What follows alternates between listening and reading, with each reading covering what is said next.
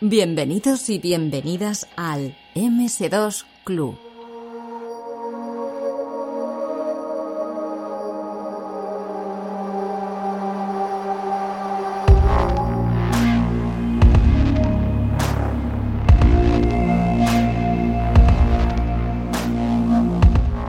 Bienvenidos y bienvenidas a otro programa del MS2 Club.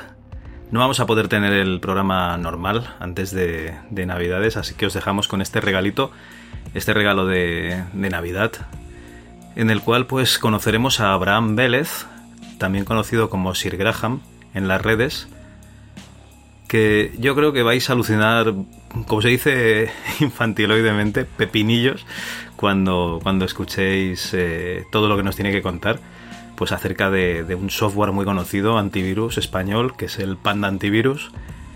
Y otra cosa muy española también, que es un videojuego de toros, el videojuego de El Juli, que yo creo que, es que es eso, que vais, vais, a alucinar con todas las anécdotas que nos, que nos va a explicar Abraham. Y la verdad es que la entrevista es un poco larga, dura aproximadamente dos horas. Se podría haber recortado bastante, pero ¿sabéis lo que pasa? Que es que a mí me encantan las anécdotas informáticas, entonces entiendo que a la gente que escucha esto también. Y para mí es, eh, digamos, bueno dejar lo que otra persona podría parecerle que es un poco de, paja de relleno, pues seguramente hay gente que le puede sacar pues, pues algún recuerdo, ¿no?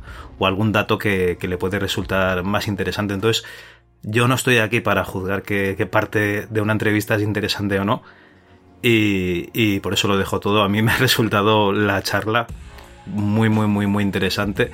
De hecho, estuvimos charlando un rato antes y, un rato después de, cortar lo que sería la entrevista en sí.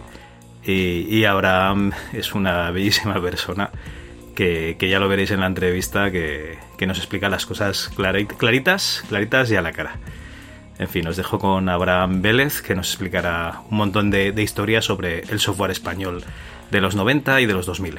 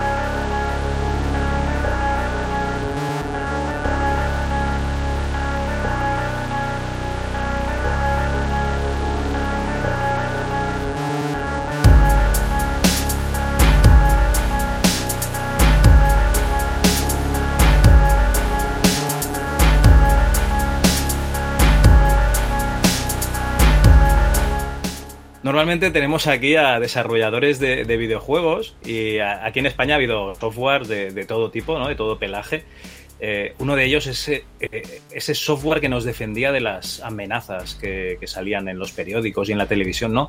El viernes 13, por favor, no enciendas tu ordenador, que, se puede infectar y tú desconectando el Spectrum pensando, joder, pues si no está ni conectado a Internet, ¿qué pasa?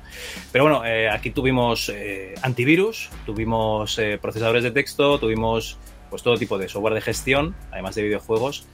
Y aquí, hoy, esta noche, tenemos a Abraham, conocido en las redes sociales como Sir Graham, fanático de los juegos de Sierra, pero bueno, eso ya nos lo comentará un poco después. ¿Qué tal, Abraham? Buenas noches. Hola, buenas noches. Oye, eh, lo primero, no voy a hacer otra vez la, gracia ¿no? de Sir Graham, ¿no? que, se, nota, ¿no? Que, que, te llamas Abraham. Yo no había caído hasta que, claro, me dices, me llamo Abraham. Entonces lo, lo, pilló enseguida. Rollo Ferergón, ¿no? Con Maníacos del Calabozo, Fernando. Y, y, lo de fan de Sierra, yo casi toda la gente que conozco es súper fan de Lucas, pero tú defiendes ahí Sierra Muerte, ¿no? Bueno, defiendo a los dos. ¿eh? Yo eh, reconozco que Gilbert eh, tiene su gracia y a mí el Monkey y la Malik Mason y todos los de Scum me gustan mucho.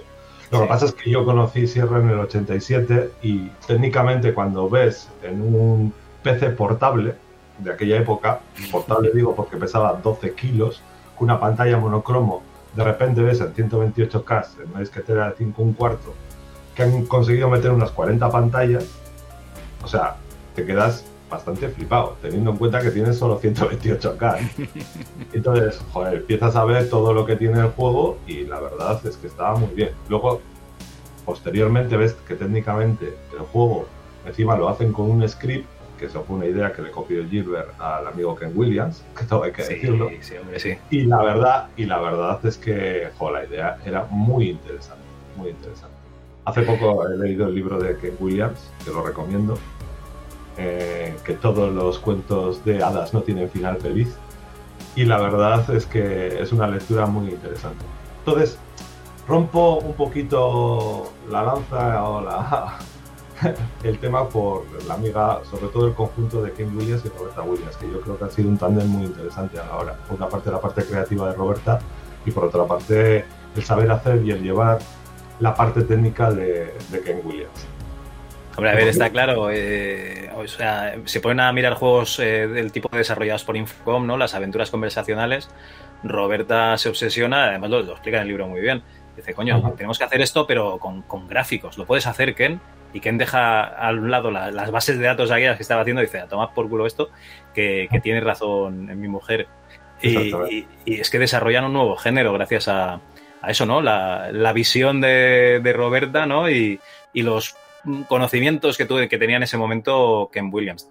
Eh, Y los la que es que explotan en para- la pelotosa saco. Dime, dime. No, digo, y los que desarrolló justamente para hacer el tema de- del videojuego, ¿no? Que eso, la verdad es que tenía su, su aquel. No lo hizo él entero, pero sí que la verdad es que participó bastante. Tenía una visión muy interesante. Yo siempre he pensado que la gente que va a dirigir una empresa también tiene que tener una, Algo de conocimientos técnicos. algo de conocimientos técnicos, porque si no, al final acabas por perder un poco el norte y dirigirte solo al producto y no ves el potencial o, lo- o las ventajas que pueda tener.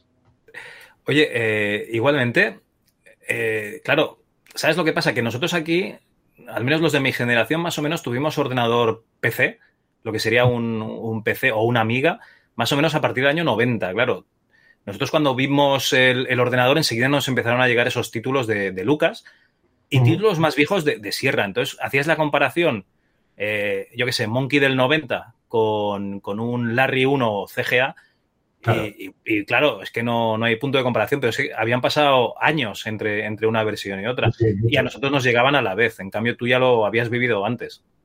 Ten en cuenta que el primer, el primer contacto que tuve yo con un PC, que había tenido contacto con otros ordenadores, pero poco, fue con un IBM PC original de Vale, vale. 64K, he dicho bien, K, no Sí, me he sí. equivocado, 4 MHz y dos disqueteras de 128K.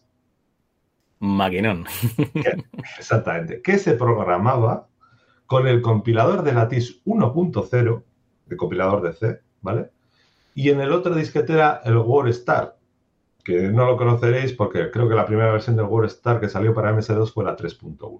Sí, sí, sí que lo conocemos. Yo he utilizado WordStar, WordPerfect y, y, y algunos más. Sí, sí, sí que lo Sí, conocemos, bueno. sí. Pues el WordStar tenía el único formato que el compilador, el único formato de texto, Que reconocía. que reconocía el compilador de Lattice. Y aquello era un, un ruido, o sea, cada vez que metían los disquetes parecía que se los estaba comiendo. clon, clon, clon, Claro, no era, no era práctico. O sea, todas las aplicaciones que salían en ese año, pues eh, las Norton Utilities o Macquarie, que también tenía unas cosas muy interesantes, eh, al final las hacían en ensamblador. El Norton, el editor de disquete, estaba hecho en ensamblador. ¿Por qué? Porque el C compilador, por mucho que fuera C, eh, la verdad es que no daba rendimiento en 4 MHz. Era en misma velocidad que el Spectrum. es que no tenía capacidad para poder hacer muchas cosas. Entonces, en esa época, afortunadamente, empezaron a sacar los productos de Borland. Borland eh, empezó a sacar el- su primer compilador, que fue el Turbo Pascal. Eh, era una maravilla. En un punto .com que solo podía tener 64K, tenía el compilador y el editor. O sea, te generaba solo archivos COM de 64K. Ya sabéis que en MS2 eh, solo había dos tipos de archivos. Los reubicables, que son los .exe, y los que eran solo de un segmento, que son 64K. Estos son temas técnicos, pero que es interesante por lo que vino después, ¿no? No, no, no, no. Yo, yo, creo que es muy interesante. O sea, realmente tú cuando metías un disquete buscabas los .bat, los .com y los .exe y, y, es lo que había, sí, sí. Eso es lo que había para buscarlo. Entonces, eh, lo, el TurboPascal en un principio lo pensaron muy bien, lo optimizaron muy bien para que el compilador fuera rápido y pudieras generarlo. De hecho, yo aprendí Pascal eh, y dejé un poco el C. A mí me encantaba el C. Yo he sido un fan del lenguaje C y lo sigo siendo. De hecho, ahora programo en C actualmente. Y eh, la verdad es que fue un genio. Fue uno de los dos genios yo pienso que, que, han, llevado al mundo, ¿no? Steven Jobs o, o el amigo, o el amigo eh, Gates, ¿no? Eh, yo mi, primer libro de cabecera para aprender la programación fue el libro de Kenny Ritchie. Y Denis Ritchie que no es un cantante, es eh, uno de los, de los tíos que más eh, han aportado a la informática en bastantes años. Tenemos, ha hecho dos pequeñas aportaciones al mundo. Una ha sido invertirse un lenguaje para hacer un sistema operativo.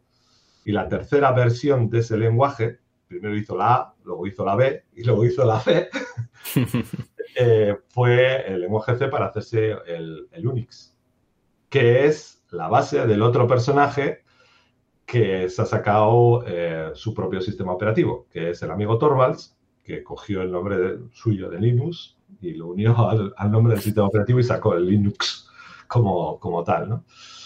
Y son dos, dos, ejemplos de personajes que verdaderamente han influido en, en, el tema de la informática. O sea, personajes como Steven Bosniak, que recomiendo, por ejemplo, leerse su biografía, es muy interesante. Yo tengo además una anécdota porque yo no soy muy maquero, ¿vale? No soy de, Apple. No, no, no, me ha gustado nunca la, la forma que ha tenido de gestionar el tema del hardware, de yo me lo como, yo me lo guiso y no... Hombre, estás hablando de, de, dos ídolos que son el creador del C y el creador de Linux, ya se te ve que maquero no eres. Yo creo que apuestas por, Linux, por el, software libre. ¿no? Soy un fan de, de Bosniak, ¿eh? Bosniak sí que me parece un, un personaje interesante y yo creo que además fue la gran figura oculta de, esos años. No, no, no. Todo, todo el mundo, todo el mundo, lo, lo, bueno, todo el mundo informático sabe y piensa que, que, es él. Lo que pasa es que el relaciones públicas y el, y el que sabía dirigir el cotarro luego y vender la moto es, era yo. Es al final lo que importa también, ¿eh? Sí, o sea, sí, sí. no es tanto hacer un buen producto, sino también saberlo vender. Pero a nivel técnico, eh, Steve Jobs era una nulidad, o sea, era Wozniak el, que, no. el que hacía las cosas. Por ejemplo, Gates eh, que ya, ya, es curioso que uno, que uno que se llame puertas a ventanas, pero bueno, el, al final lo que por lo menos programaba. Por lo menos sí, sí, sí. Programar y todo. Y, po, y Paul Olen también, los dos. Los, sí, dos, programaban. los dos programaban en su, en su, momento. Creo que lo último que hizo fue algún basic para, para alguna Casio o para algún. Tema El Donkey Bass, ¿no? Sí. Pero, pero básicamente eh, Steven Jobs, ¿no? Recomiendo, por ejemplo, aparte de la biografía de Steven Jobs, un documental. De Steven, de, de Wozniak, dices la de Wozniak, ¿no? Sí, la biografía de Wozniak. Vale. De vale. Woz, vamos. Eh, que luego tengo una anécdota bastante curiosa con él. Y eh, la del. La de. Hay un documental de National Geographic, que no es de animales, Ajá. que se llama General Magic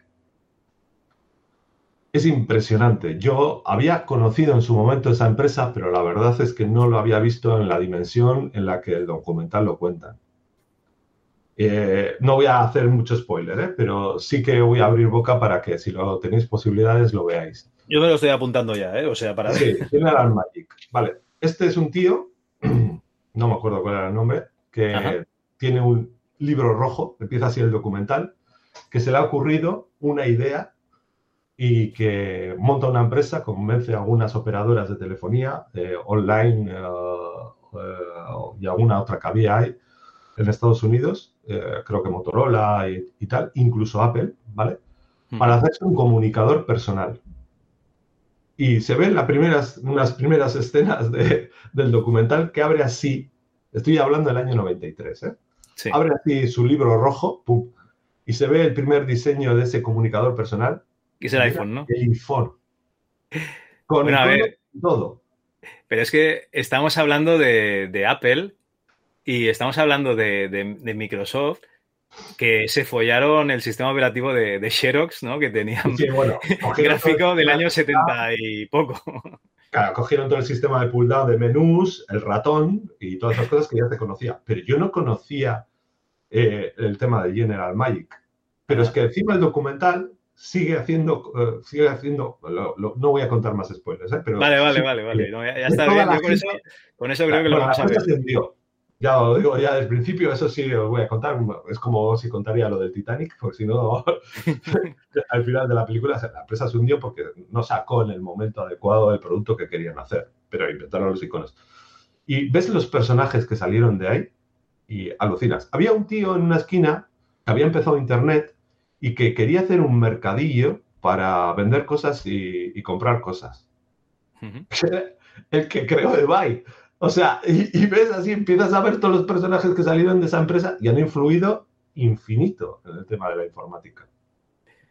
O sea, vale, vale, que ellos, ellos tenían la idea, lo que pasa es que el timing, ¿no? Eh, no, era adecuado, Hay muchas veces que tú sacas la idea y, te columpias. De hecho, eh, Apple se columpió mucho con ese mercado también. Salieron cosas como el Newton que también se fueron al carajo. O sea, y Steven Jobs ha cometido cagadas también impresionantes, igual que Bill Gates.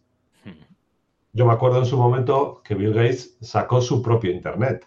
Yo me he estado conectando al propio eh, Microsoft Network.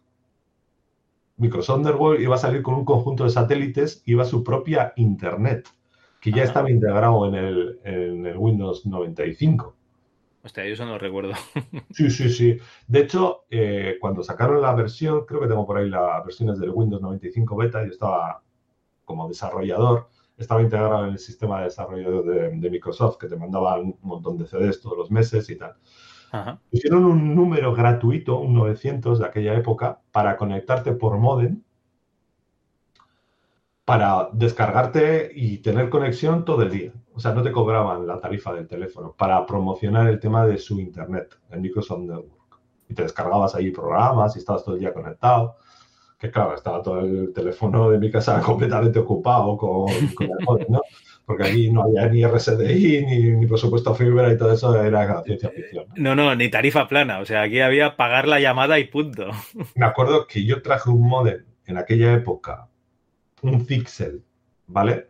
Con un protocolo que iba a 19.200 baudios, que cuando no conectaba con el Microsoft Network tenías que conectar con las BBS, que era lo único que había en aquella época, que llegaban, digamos, las letras en italic, de la velocidad que llevaba, 19.000 baudios. O sea, aquello era impresionante. Además, me tenía que conectar, a las primeras veces me tenía que conectar con otro Pixel, que tenía un colega en Donosti, que era el único que tenía ese Pixel, porque no, si no, no llegabas a, era un protocolo que no estaba estandarizado y no llegabas a esa velocidad. Era aquello bastante deprimente, ¿no? Pero bueno, algunas cosas sí, se hacían, sí, sí, se hacían. Era, era, eran los primeros momentos y, joder, te podías comunicar y tal, y podías hablar. A ver, yo la primera vez que, vi el, el modem aquel de juegos de guerra, ¿sabes? El del teléfono, ah, ¿no? Que lo ponías ahí. Eso fue en casa de un colega que se puso a jugar al Doom y en casa de otro colega, pues él tenía otro modem y, lo vi eso y yo, para mí era magia, o sea, estábamos uno en cada casa y, el ordenador estábamos luchando uno contra otro y yo, yo, alucinaba. O sea, para mí eso era, era, era pura magia, debía ser el 95 o así también. Pues yo me acuerdo que con el Doom no, con el Doom tengo otra anécdota también interesante, pero eh, me acuerdo con el colega que conseguía acabar el King Quest, que nos llevó tres meses a acabarlo, hackeando todo el disco con el Norton y haciendo todas las perradas que se nos ocurrieron. Lo que solíamos era jugar al Destiny. Nos encantaba. Yo tenía el Wingman Extreme, el joystick de, con el zoom arriba, que te permitía hacer giros de 360 grados, y nos conectábamos por modem. Y como no podíamos hablar entre nosotros, lo que teníamos era un sistema de radio, que entrábamos en la banda de los radioaficionados. teníamos un montón de problemas. Aquí en. Yo soy de Bilbao, bueno, soy de, realmente de Durango, pero eh, en Bilbao teníamos el, el, el repetidor, el cero, que tenían ahí en, en OIS, y les ocupábamos la banda y hablando, pues con un manos libres que te permitía con un bibanda de estos modes, y hablábamos y jugábamos, y joder, como nos hubieran pillado, nos crujían, porque claro, la banda de radioaficionados no era para hacer eso, pero, pero sí, sí, la verdad es que, es que conseguíamos hacer, y la verdad es que nos tirábamos unas partidazas allí de impresión, ¿no? Era... yo me imagino a gente en su casa, ¿no? viviéndolo, ¿no? Y digo, hostia, vamos a conectarnos a ver si están estos dos haciendo el loco, ¿no? Sí, sí, sí, sí. Wow, había gente que decía, ¿estos qué están diciendo? ¡Tira por allí! ¡Baja! ¿Dónde, dónde te has metido? aquello era, aquello era muy, muy chulo. La verdad es que molaba, molaba, molaba bastante. Molaba bastante. Pero bueno. Bueno, entiendo que, que entras muy pronto en esto de, de, del mundo de, del PC, ¿no? Mm. Sí, pues yo empecé, ya te digo, en el año 86. Ajá. En principio intenté aprender lenguaje C. Tuve posibilidades de, encontrarme con, la, con máquinas acceso, principalmente porque en el País Vasco había habido una crisis. Había una crisis en el 77 y el gobierno vasco, con un departamento que tenía el SPRI, que es la Sociedad para la Reconversión Industrial, había montado unos centros que se llamaban los IMIS. Entonces había pensado que toda la gente que salía de la industria dar, darle facilidades para que aprendiera informática. Y lo que ocurría es que gente joven entraba allí para intentar aprender y te daban acceso a unas máquinas, como he comentado antes, un IBM original de 64K y con 4 MHz, pero que valía un millón de pelas de, de aquella época. Y claro, es que no, no, está mal, ¿eh? O sea, es una máquina del año 81 eh, en el año 86, o sea, cinco años de desfase no está nada mal. No, no, no está nada mal. Y de hecho, eh, teníamos máquinas muy buenas. Teníamos un montón de PCs, a uno hasta con disco duro de 10 megas. Madre mía, de 5 un cuarto, de 5 un cuarto y de tres alturas, no de dos, de tres alturas, que aquello era, vamos, era impresionante. Ahí decía, aquí es va a poder entrar todo lo que queramos y más. Aquí es infinito, ¿sabes? Sí, sí, eso me dijo el que me vendió el 286. Con 40 megas no lo vas a llenar nunca. ¿eh? Sí, sí, la verdad es que parecía infinito. Igual que al ingeniero, al, al ingeniero de IBM que se le ocurrió poner la zona de vídeo en la A000 y limitar toda la memoria del ordenador a 640K, que también fue una, un visionario, ¿no? Diciendo que 40K esto no va a llegar nunca y como mucho se habrá muerto la vida útil del ordenador. Igual también pensó eso, ¿eh? Dice, ya sacarán otro ordenador diferente. Sí, con otra arquitectura diferente, pero bueno, al final pues fue, fue lo que pasó. Entonces yo empecé en, en esa época y la verdad es que me permitió aprender lenguajes como el C, aprender lenguajes como Pascal, poder tener acceso al Turbo Pascal, poder ver un montón de, vídeos. Realmente no empecé con el IBM PC, empecé con otro ordenador. Yo ahora, en el tema retro, me compro los ordenadores que no me podía haber comprado en aquella época. Yo empecé con un, creo que lo conocerás también, aquí es mucho menos conocido, con el BBC Anacore Computer, que era un 65.000 de Motorola. No, yo BBC, esta es la, empresa británica, la competencia de, de Sinclair, ¿no? Sí, pero era más bien como. Era más bien la BBC había montado un tema educativo, como han hecho ahora con la Raspberry Pi.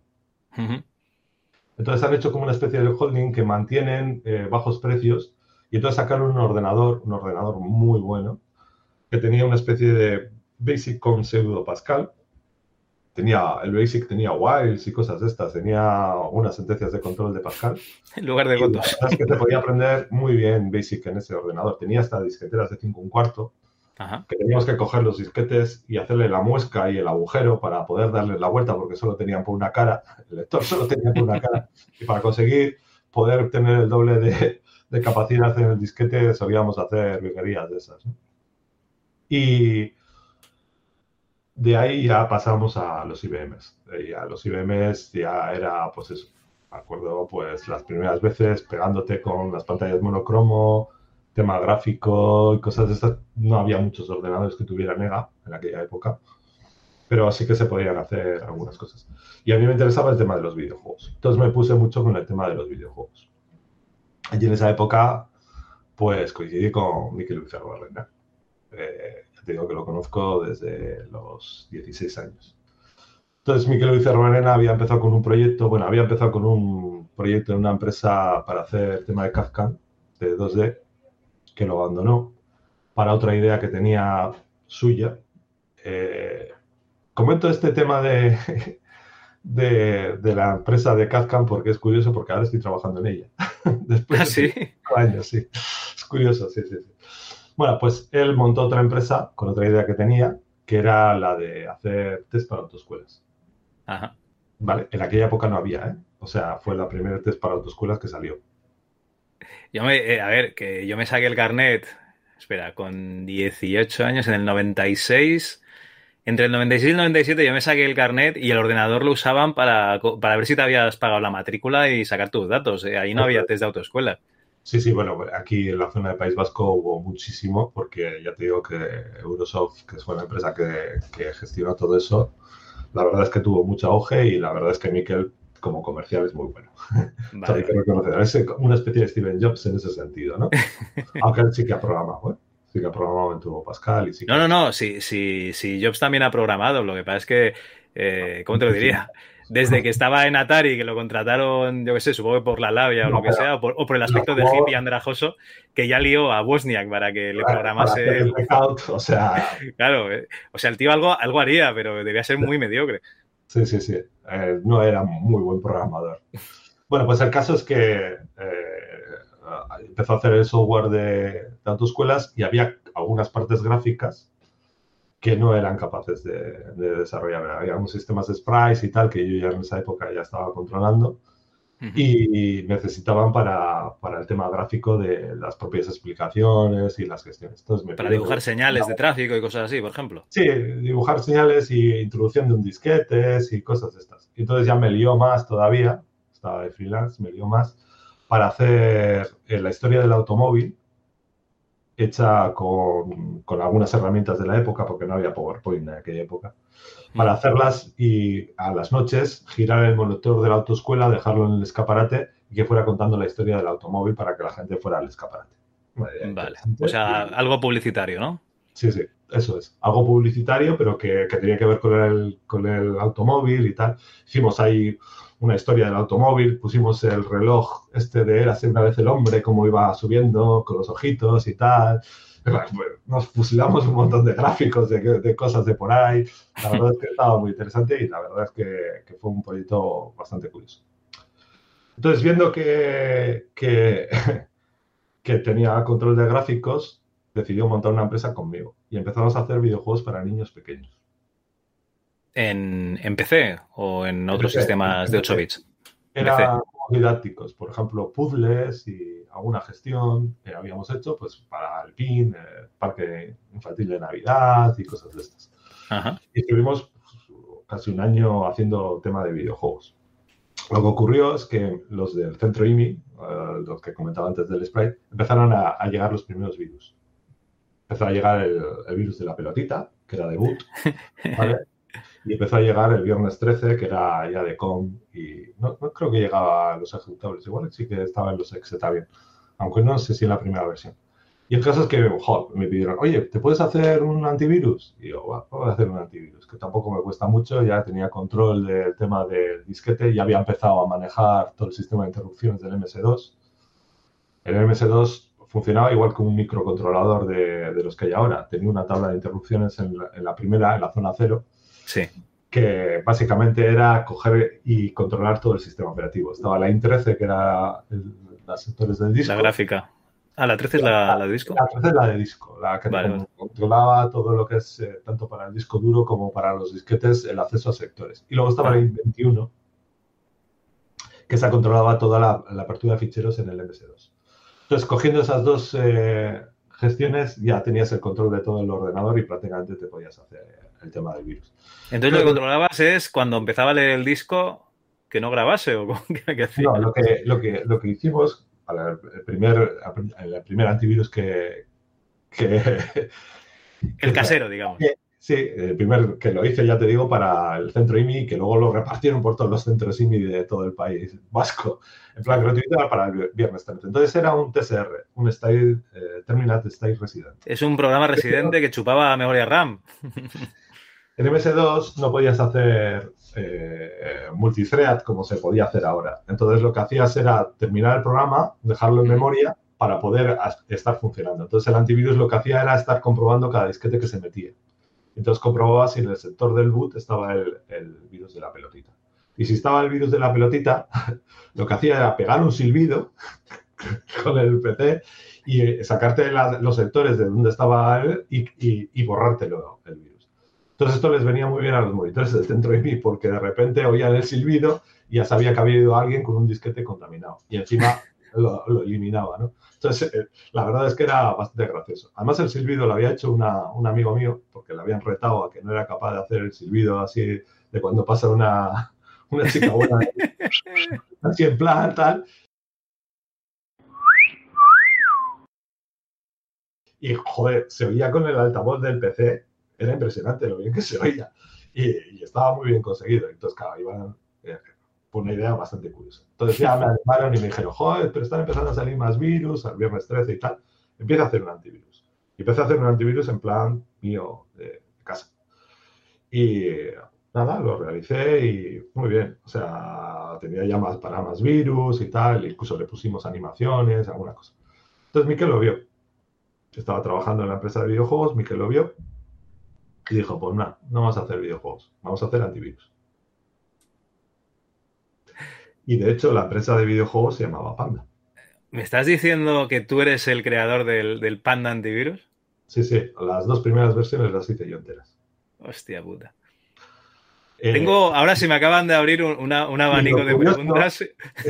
lo curioso es que Panda tiene su nombre porque era una empresa de videojuegos para niños pequeños. Claro, el panda mola, ¿no? Es graciosillo. Es claro, exactamente. De hecho, eh, yo tengo videojuegos, eh, ya te digo, del año 89, estamos hablando del año 89, eh, de, panda, con el logotipo de panda. Hostia, yo, yo, quiero, yo quiero ahora mismo, quiero, ahora mismo no, pero cuando acabemos, antes de colgar, yo quiero que me pases eso. Tengo que encontrarlo. Tengo que encontrarlos porque el otro día eh, me compré una disquetera hace un cuarto. y no consigo conectarla porque todos los ordenadores que tienen ya no tienen el slot para, para el tema de, del, disquete. Y tengo por ahí, me he comprado un, un IBM, un Net Infinity de esos cacharros que me compro yo de retro. Y resulta que la BIOS de IBM no tiene para disqueteras de 5 un cuarto. Y me he quedado con las ganas. Tengo aquí un Olivetti 386 restaurado que, oye, que si quieres, sin sí, pues igual te mando los disquetes y los lees porque, porque yo no consigo, no, tengo, tengo que ver, a ver si me hago un interface, he visto el interface de USB, porque para 3, y medio sí que hay interface de USB, pero para 5 un cuarto hay unos muy concretos que han sacado algunos. De hecho, para poder leer el tema de, de 5 un cuarto y leerme los disquetes que tengo. tengo lo tengo en 5 un cuarto, todo, todo ese material no te preocupes, que esto, esto lo podemos, lo podemos solucionar, seguro. Sí, sí, seguro, seguro que lo arreglamos. ya también tengo colegas por ahí que, están vale, vale.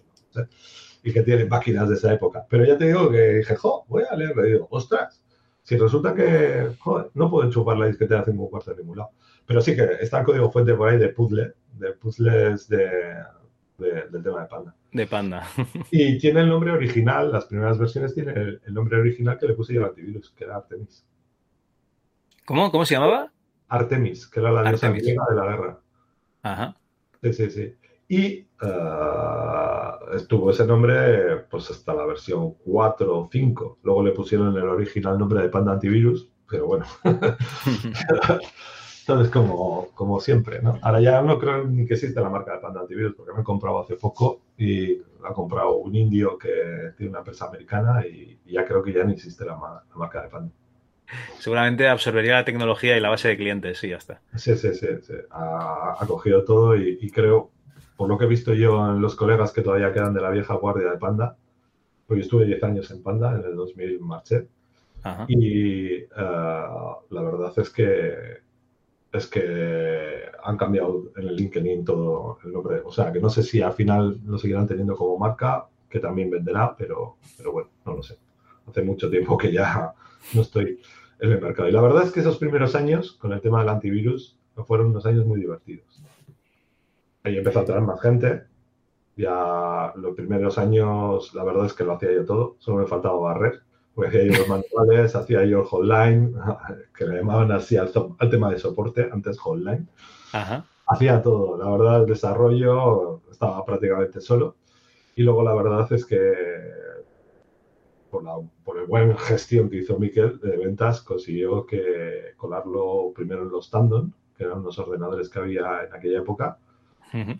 y vendió muchísimas unidades con esos ordenadores y luego posteriormente ya meterse en un mercado y ya empezar a hacerlo. Te voy a decir que en los cinco o seis primeros años del antivirus, la verdad es que era muy bueno. Podíamos competir contra Norton, contra McAfee sin ningún problema. Eh, teníamos muchísimas más cosas que incluso lo tenía, lo tenía, no lo tenían. Incluso el hecho de no tener la base de datos de virus como podían tenerla en Estados Unidos, que siempre tenían más rápido los virus que nosotros, Sí. la verdad es que tampoco importaba mucho, porque realmente la gente al principio lo que quería eran los virus que andaban por aquí. Y ahí sí teníamos una ventaja competitiva, que haciendo locales podíamos conseguir los virus de aquí mucho más rápido que incluso los de Estados Unidos. Entonces era más efectivo a nivel de los virus de aquí que si te ponías un McAfee o un, Porque iban con la base de datos de allí, ¿no? un Norton que luego fue Symantec cuando compró a Peter Norton le compró Symantec. Sí, sí. Sí, sí, pero había. Y de esa escena tengo, de esa, de esa época, perdón, tengo, tengo recuerdos bastante, bastante bonitos de, de poder hacer cosas muy. Teníamos sistemas empíricos, desensamblábamos automáticamente, teníamos de- desensambladores automáticos, podemos llegar a reconocer heurísticamente si se trataba de un virus o no. Se podían hacer cosas muy interesantes. De hecho, me acuerdo un virus en concreto, que luego lo puse yo de examen para entrar en Panda, en el desarrollo técnico, que fue el 4096, que le llamaban el virus de Frodo. Ese atacaba el día del cumpleaños de vivo Frodo. ¿vale? El- ese tenía un sistema acojonante. Eh, lo que hacía era, claro, si tú eh, cogías el control, el último que cogía el control sobre la IN13 y la IN21 es el que gobernaba la máquina. Entonces eso es lo que hacían los antivirus, para detectar si estaban haciendo alguna manipulación en memoria. Y este era, era capaz de, de depurarse a sí mismo para conseguir llegar a las entradas originales que había en la tabla de interrupciones. Con lo cual conseguía anular cualquier control que había. O sea, era una obra de ingeniería en 4K, por eso era el 4096, Ajá. que de verdad le tenían que haber dado el, el job cola del Dr. Jobs. O sea, era verdaderamente brutal lo que habían hecho una obra de ingeniería. A mí me hubiera gustado con, eh, cogerle a esa persona o contratarle a esa persona porque era un ingeniero buenísimo. Luego pues, se dedicaba a hacer putadas, ¿no? Como es hacer un virus, pero realmente la verdad es que eh, era un, un verdadero. Y a partir de él, nosotros hicimos nuestro primer sistema de anti-steal, que no lo tenía ningún otro antivirus, que era conseguir entrar y anular cualquier control que hubiera de, de cualquier otro programa, incluido los virus, y poder gestionar toda la reconstrucción de la memoria, porque muchos virus aprovechaban el escaneo de los propios antivirus para ir infectando de los ficheros que iban abriendo. Oye, eh, pregunta de, de- de informático que se sacó la carrera hace 20 años. Eh, lo que hacía era mm, mirar la pila de, de llamadas a las interrupciones de la BIOS y colarse la primera. Eso es. Básicamente lo que hacía era, tú tenías una tabla de interrupciones, entonces él lo que hacía era hacer una petición a la IN13, por ejemplo, y se iba depurando a sí mismo hasta que veía que esa petición de entrada a la IN13 llegaba a la zona de la ROM. Con lo cual ya sabía cuál era la entrada de la ROM y colocaba esa entrada de la ROM. Con lo cual alguien que se hubiera puesto en medio de la cadena desaparecía. Vale, vale, vale. Se ponía el primero en la cola. Se ponía, se ponía el primero en la cola o eliminaba el funcionamiento de, de cualquier gestión. Con lo cual él sabía que él estaba haciendo la llamada correctamente. Y esto se lo ponías de, de examen a los que iban a entrar a Panda. Qué cabrón, ¿eh? Desensamblar, desensamblar ese virus era uno de los exámenes que se ponía para entrar a programador de Panda. Porque, Vale, claro, vale. obviamente era el día a día, o sea, tenías que desensamblar. Entonces, encontrar lo que hacía este, este antivirus era bastante difícil, porque, claro, al principio te, te dabas cuenta que se estaba, digamos, desensamblando a sí mismo. O sea, haciendo eh, un, de, una, un, debugger a sí mismo, pero no llegabas a, a, entender por qué había hecho esta gestión. Entonces, si el que lo llegaba a entender, que no te creas que todos lo llegaron a entender, ¿eh? tampoco, si vemos que tenía nivel, entraba a entrar. De hecho, hay gente que, que, que, todavía está trabajando en Panda o la empresa que sea ahora, que pasó ese examen y alguna vez ya me lo ha recordado. Me dice, joder, eso lo del 96, joder, del 4096 fue tela, ¿eh? Sí, sí, sí. Es que fue... Esto es, es, Vietnam, ¿no? Sí, sí, sí, era, era heavy, sí, era heavy. Y joder, hay, hay, hay anécdotas de esa época verdaderamente alucinantes. Hay una que te juro que es verdad. Lo que pasa que algunas veces cuando no la, no la, la comento, la gente no la cree, pero es verdad, ¿eh? Y de hecho hay una persona, un amigo que tengo, que era el director del núcleo, que además es el que me trajo. Eh, recibimos una carta, ¿vale? Uh -huh. De IBM. Ajá. Marco lo de IBM, ¿eh? Con letras gordas. IBM, ¿vale? En que nos mandan una carta con un disquete que parecía que estaba infectado, o decían ellos que estaba envasado, envasado al vacío.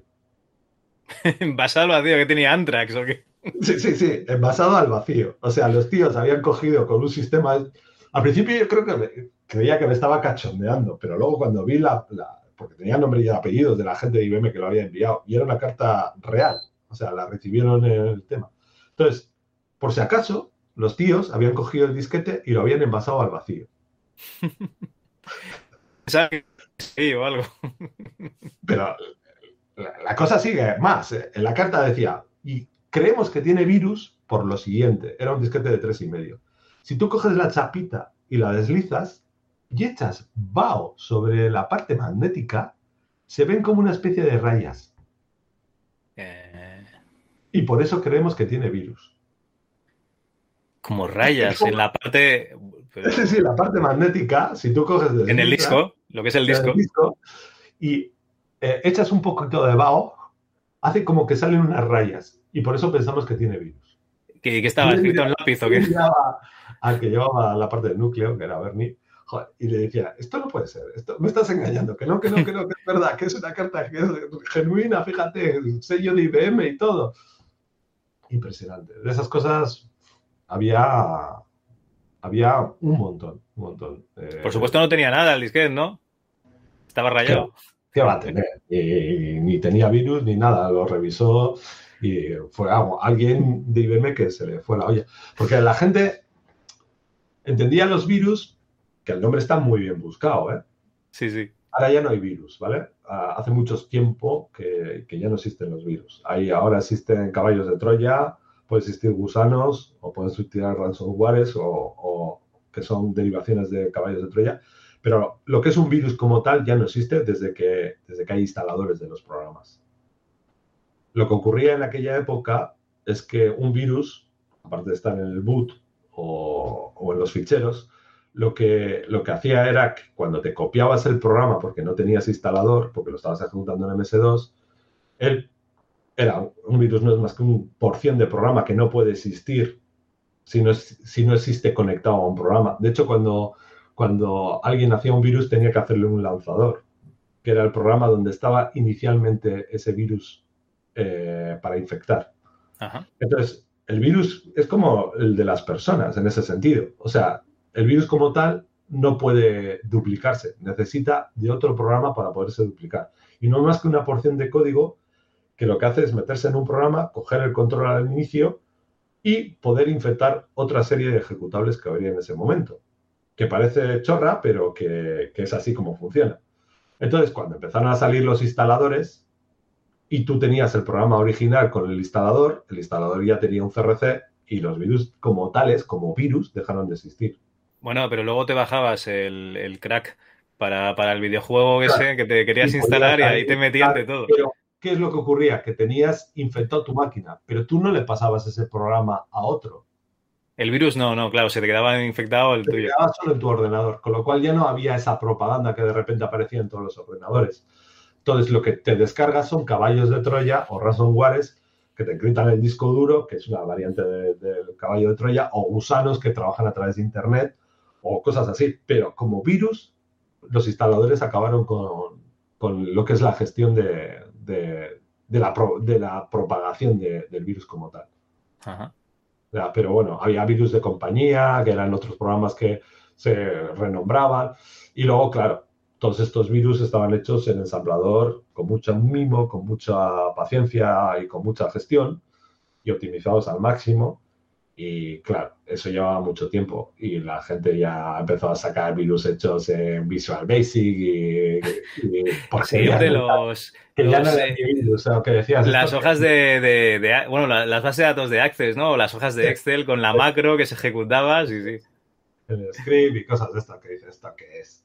con el virus ni nada. Es una cosa que, pues bueno, para, pasar el rato, ¿no? Pero sí, la época buena fueron los cinco o seis primeros años en los que se dieron bastantes cosas. Oye, eh, un par de preguntas así, así rápidas. La primera, eh, ¿en qué estaba programado las primeras versiones de, Panda? La primera versión fue en Turbo Pascal por el compilador de Borland. Borland era impresionante a la hora de hacer compilaciones, pero luego ya nos pasamos a C. bueno, pasarías a, a Turbo C, claro. A Turbo C, eh, en las primeras versiones y luego en Builder. Vale, vale. Builder era el equivalente al Delphi, pero en C. Y creo que el Builder se utilizó hasta el 2000 o por ahí. No, no, eh, más, más. Yo empecé la. bueno, empecé la carrera en el 98 en Barcelona, pero luego me fui a Sabadell, era demasiado malo. Yo era como Steve Jobs, lo que pasa es que no sabía programar ni, vender. Entonces, era nulidad en ambos casos. Y, luego empecé en el 2000 y he utilizado Turbo Pascal, Turbo C y, y Wilder. O sea, lo he utilizado todo. Sí, sí, yo lo sigo usando, ¿eh? El Wilder de Borland, no el de embarcadero. El Wilder del 96 todavía he hecho programas el año pasado para, para, para Windows me cuesta un montón porque hay muchas cosas del API de Windows que no puedo acceder ya desde el Borland, pero, pero la verdad es que la gestión de cómo podías hacer el interface con el Borland era, es impresionante. Yo no he visto nada mejor que eso hasta ahora y te incluyo al, Microsoft Visual Studio del 2022, ¿eh? que es el que estoy utilizando ahora. O sea, te quede que es, vamos, muy bueno, muy bueno. Vale, vale. Eh, esa es la, primera, ¿no? En que, en estaba programado. La segunda es, ¿y, cómo pillabas los virus al principio? Eh, ¿Directamente en, esos centros y en, las autoescuelas o qué? Sí, no, bueno, no. Al principio la verdad es que llegaban los virus. Eh, era muy, muy sencillo. La gente te mandaba también muchos virus. Había gente que mandaba un montón de virus. Y, y siempre es la gran pregunta, ¿no? Ah, estos son las empresas de antivirus las que hacían el virus para luego poder vender los antivirus. Hombre, eso está claro, ¿no? Que alguno, alguno haría. Sí que, es cierto que los programas de seguridad siempre los vendes con miedo. Eso está claro. da igual que sea un antivirus o que sea el direct alarmas. siempre lo vas a vender con miedo el tema de la seguridad. ¿no? Pero eh, no hacía falta. De verdad que no hacía falta. No hacía falta porque es que se hacían se hacían virus a troche y moche, o sea, no daba tiempo a estar desensamblando. Sí que hubo una especie, no te voy a decir de promoción, que a mí no personalmente no me gustaba mucho, pero sí que, había una interrelación. Panda hubo una época, mm, ya pasado el 96 o así, en la que empezó a, mm, por 10.000 pelas, si le enviabas un virus desensamblado, eh, te pagaba 10.000 pelas, vamos, te daba 10.000 pelas. Y claro, quién tenía el virus desensamblado, el que lo había hecho. El que lo había hecho. Entonces, joder, ahí hubo una relación, sobre todo con los del 29A. 29A era un grupo de hackers. Yo también está mucho en la escena hacker. ¿eh? Era un grupo de hackers gallegos. 29A, para que lo entiendas, en hexadecimales 6666. ¿Vale? Vale. El nombre de 29A. Y claro, joder, hubo una relación un poco de, joder, no sé si estamos promocionando en el que te haces el virus, te lo mando desde ensamblar y encima que lo he hecho. O... Le estás pagando el calimocho al que hace los virus. Exactamente. Es como, ah, mira, por lo menos me llevo 10.000 pelas, ¿no? ¿no? ¿no? sé yo hasta qué punto. También es cierto que Panda pues tenía ventaja si el virus era de aquí, ¿no? En el sentido de lo que hemos comentado antes. No sé yo hasta, este punto. Luego había gente del 29 que acabó trabajando en Panda. había gente... Eso te iba a decir yo, ¿no? Que si tenías contacto con ellos, lo normal es que captes talento Sí, también. alguno acabó trabajando, alguno, algún gallego de estos trabajó durante bastantes años en el motor del núcleo. Ahora no sé si continuará, no creo, pero estuvo trabajando luego en el, en el núcleo. Y la verdad es que, es que sí, que fue una época interesante. Luego ya empezó a declinar el tema. Empezó a declinar el tema por malas opciones empresariales, a mi punto de vista. O en el 96, por ejemplo, se sacaron programas domésticos. Nos dej- dejamos de hacer antivirus para hacer unos programas domésticos. Era el ECUS, que era como se iba a llamar antes el euro, Sí, eh, para la moneda la aquella. doméstica, el PBase y algunos otros más que sacamos. Y estuvimos un año haciendo esos desarrollos en vez de, hacer, en vez de meterle más caña al antivirus. Y si en un año de antivirus, eh, eh, si, si un año de informática es mucho, en, antivirus es, es brutal. Y ya el, antivirus empezó a perder mucho punch, empezó a perder mucha calidad a la hora de sacarlo. O sea, yo me acuerdo de, de cosas que eran bastante, bastante evidentes que no, que no eran. Yo me acuerdo, por ejemplo, la versión Platinum, poco antes de que me marchara yo de Panda, te estoy hablando del 99 por ahí. Sí. El nombre interno de Platinum era Patatinum. O sea que A ver, el otro día lo estaba contando en un podcast de, del MS2 Club y es que eh, hice una, una breve temporada de servicio técnico y, y recuerdo ir a casa de un chaval, me pasó varias veces, pero la primera vez que me di cuenta de- del problema con el Panda era que el tío tenía el Panda y otro antivirus y uno bloqueaba al otro y claro, así no hacías nada, tardabas una eternidad en arrancar Windows, eh, eh, intentabas eh, desactivar con, Sí, con lo hubo- poco que tenías el panda, el panda no te dejaba, el otro antivirus detectaba el panda como virus, el panda no que te dejaba, bueno, un, un rollo, tío, era... yo recuerdo, recuerdo estando en un PC Box, una de estas franquicias de, De montar ordenadores. Eh, que estaba el técnico arreglando el, el ordenador, estoy hablando del año 99 ya, ¿eh? 99 ca- prácticamente. Y le decía a uno de los clientes, ¿tienes virus? Sí, yo voy a poner el panda. No, pongas el panda, si es mejor que te va a funcionar mejor con el virus. Y yo, aquí hay algo, aquí hay algo que no, que no está bien, que no va bien, que no va bien. Y bueno, pues por, por, por H por B decidí, decidí dejar la empresa, me ofertaron un tema para hacer videojuegos y marché ya a, a otra época ya más de Windows y más de videojuegos, en la que estuve embarcado durante cinco años y bueno, pues hicimos cosas curiosas ahí también. Espera, espera, antes, antes de meternos en esto, eh, entiendo que las primeras versiones que hiciste de Panda eran para, para 2, para Sí, sí. MS2 y DR2, luego ya pasaba, pasasteis a, a Windows 95, entiendo que DR2 hasta el no. 98, ¿no? De R2 no. De R2 no, porque tenía cambios significativos. Ya sabes toda la historieta del DR2 y del Free 2 y todas esas cosas. Eh, Bueno, no solo, solo conozco que, que el DR2 era la versión 2 que sacó Digital Research, ¿no? Porque su sistema operativo, el Free2 el, y el algunos Q2, más. pues no. ¿Perdón? Sí. Básicamente, cuando sacó, eh, bueno, ya sabes que Bill Gates hizo dos cosas importantes en su vida. Sí, robarle el código, bueno, robar no. Dos golazos, dos golazos, y no uno, ¿eh? dos golazos a IBM. Que todo el mundo se acuerda del primer golazo que fue con el MS2. Sí. que es comprar una versión de CPM y eh, le había engañado a otro amigo que tenía que estaba Hombre. haciendo una versión de CPM. De CPM, CPM no, llámalo 86.2 o llámalo como quieras, o Q2, ¿no? Pero CPM Sí. no, que Tim Patterson se supone que lo hizo de cero. Sí, sí, eso es. Compró esa versión y con eso de ahí sacó el MS2 y luego el que hizo el Free2 y el DR2 era su colega y eh, le hacía putadas de- muy gordas. O sea, el DR2 era bastante mejor que, que el MS2. Pero, eh, como Pero llegó más tarde.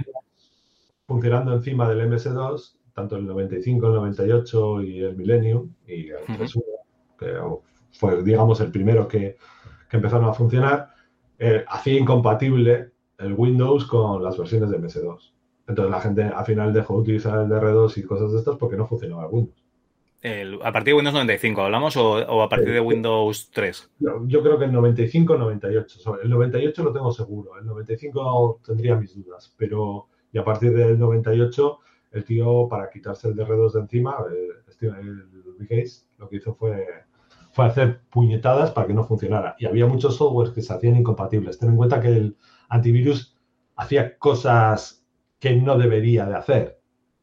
Para mantener la compatibilidad era bastante complicado de que pudiera hacerlo. Pero tampoco nos importaba porque ya te digo que el DR2 al final lo tenían cuatro gatos que se habían empeñado en, pues como el Linux, ¿no? En meter el sistema operativo para llevarle la contraria a... No, no, no. En el 90 el primer ordenador que, me compré, digo me compré, pero en realidad es que me compraron, venía con DR2. O sea, por eso yo usé DR2, no por otra cosa. porque te lo daban en la digo, Digo por esos años ya, ¿eh? Me refiero ya en el 98, por ahí, cuando salió el Windows. y el otro gol que ibas a decir es el de eh, decirle a IBM que le vendería los los sistemas operativos a, todo el mundo, a todo fabricante de PC? No. Primero le metió el, el MS2, que se lo metió por toda la escuadra. Sí. Y luego, cuando IBM, ya después de muchos años, sobre el 2000, eh, dijo, ah, pues igual un poquito antes, 99, 2000, pues vamos a hacer un sistema operativo. Eh, ah, en los dos. El OS2 Warp. ¿Te acuerdas del OS2 Warp? Sí, que eh, no salió hasta que, hasta que Microsoft salió del proyecto, porque lo estaban parando siempre.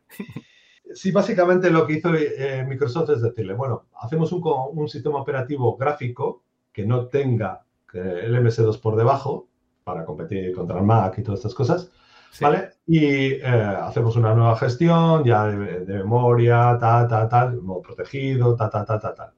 Y sacaron el OS2 Warp. Y entonces a IBM le vendían los fuentes del Windows para poder hacer compatible todas las aplicaciones del Windows hasta que salía en el OS2 Warp. ¿Qué pasó? Pues que llegó un momento del año 2000 que le dio la patada al OS2 Warp, no le vendió los fuentes de Windows y dijo, mira, resulta que tengo un nuevo sistema operativo que se llama NT, que es New Technology. Ahí te quedas y ahí te quedas. y creo que el OS2 Warp, el único sitio donde lo he visto puesto es en los cajeros del BBVA, que creo que alguno sigue teniendo OS2 Warp. Alguno de estos que iba súper lentísimo, pues ese iba con el OS2 Warp. debe haber pocos, debe haber pocos porque en Wallapop piden una fortuna por, el sistema operativo. Del OS2 Warp. Y la verdad es que estaba muy bien diseñado el sistema operativo. ¿eh? Podía haber competido contra el NT, pero claro, no tenía la compatibilidad con Windows que de Windows, me refiero a los anteriores, que tenía, que tenía el, NT.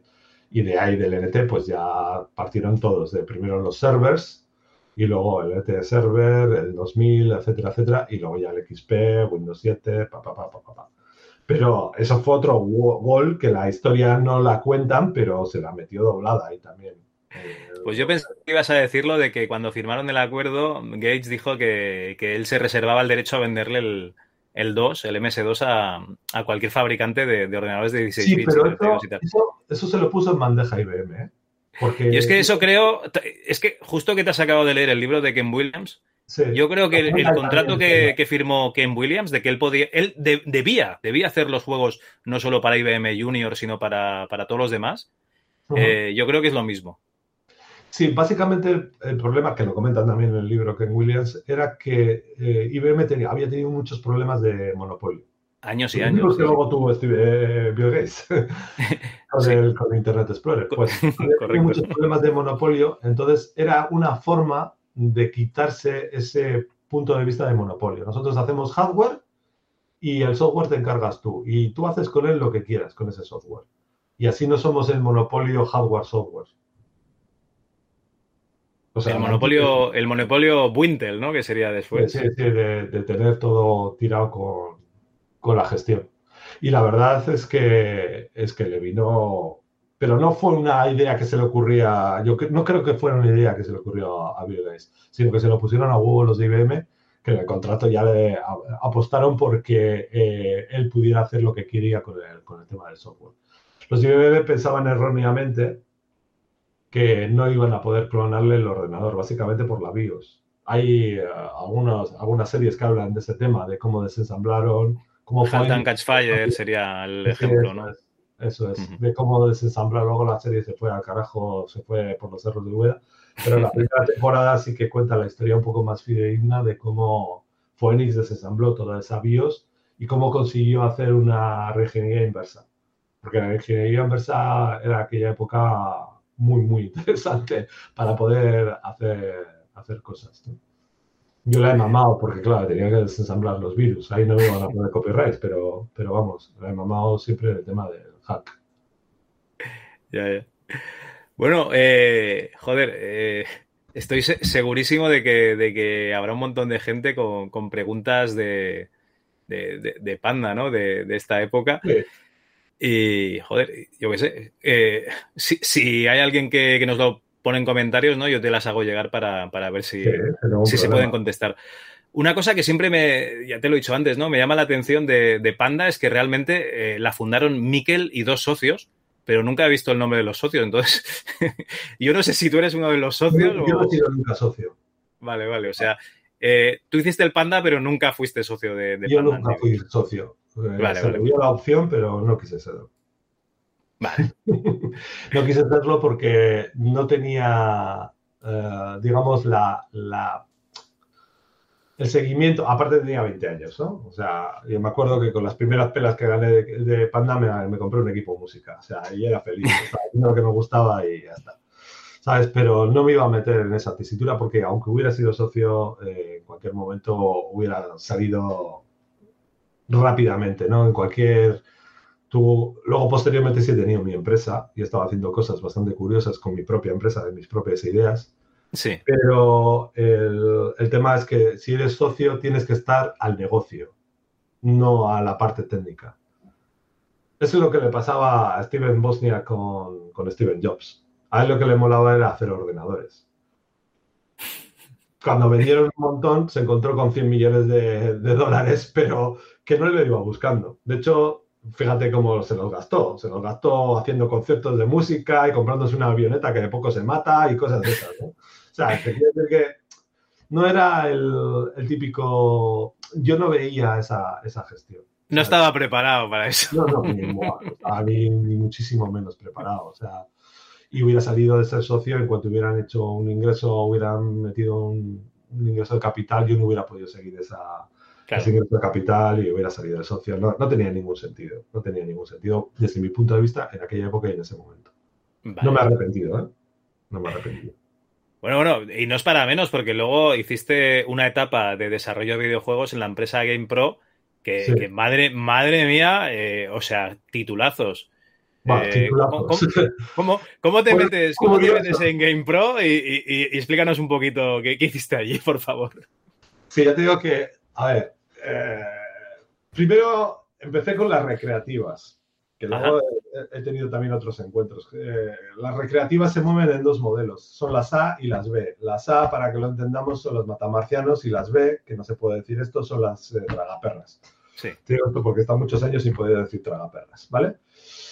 De hecho, he estado trabajando con, las mismas personas que sacaron en Pimatic eh, el tema de forajidos y todo ese tema que luego sacó Dynamic en disquete, ¿te acuerdas? sí, los justicieros, ¿no? Los justicieros, eso es. Y el, Marbella Vice y todo ¿En el Marbella también estuviste? No, yo entré posteriormente y estaba haciendo otros desarrollos en la empresa. De hecho, eh, sabían ya bifurcado Pimatic y, y, en, otra, en otra empresa y ahí estuve haciendo ya desarrollos para máquinas B para tragaperras. Vale, vale, vale. Pero ya, ya esto mucho más. Estoy hablando ya del año 2015, 2013, por ahí. Ya era otra, otra época completamente diferente. Pero empecé también primero con máquinas A, haciendo los táctiles estos de los bares. ah, sí, hombre. La típica maquineta que jugabas al juego de, cartas y tal a buscar las diferencias. Empresa porque yo tenía mucha afición con el tema de hack y eh, al entrar con el tema de hack me pidieron una, una protección para el disco duro para que no lo pudieran copiar porque eran PCs. Entonces, claro, te vendían el mueble, te vendían el PC, pero realmente tú podías coger, hacer ese mueble, te copiabas el disco duro y tenías los juegos, que eran juegos sencillos, eran juegos pues de tipo de carta, de cartas o otro tipo de juegos de, ese pelo, muy sencillos para manejar con el, tema táctil. Y estuvimos durante un año desarrollando esos juegos. sacaron, vendieron un montón de máquinas, pero ya había pasado la época inicial de las máquinas táctiles. Yo llegué sobre la última época ya, estoy hablando del 2001 así. Y entonces mm, vi que no tenía mucha, mucho futuro y eh, entramos, entramos con gente que había venido conmigo desde Panda. Mm, nos fuimos a esa empresa de máquinas recreativas y nos fuimos a, la opción. Y cuando entré en el tema de los videojuegos, las empresas de los videojuegos son muy curiosas. No te dicen nunca lo que están haciendo. Ten en cuenta que los tres primeros meses de, la salida del juego es cuando tienen la mayor rentabilidad. Entonces son muy cuidadosos a la hora de decirte lo que van a hacer o lo que no van a hacer. Vale. Entonces me dijeron, bueno, es una especie de simulador deportivo. Solo te podemos leer hasta ahí, como decían en el 1, 2, 3, solo te podemos leer hasta ahí. Y, tú, hostia, será el PC fútbol, ¿no? Sí, pues la verdad es que podía haberlo sido, porque la persona, el gerente de la empresa, había sido un exjugador de, primera división. Ah, Sí, y yo decía, va, pues igual van por ahí los tiros. Pues no, no van por ahí los tiros. Era un simulador de toros.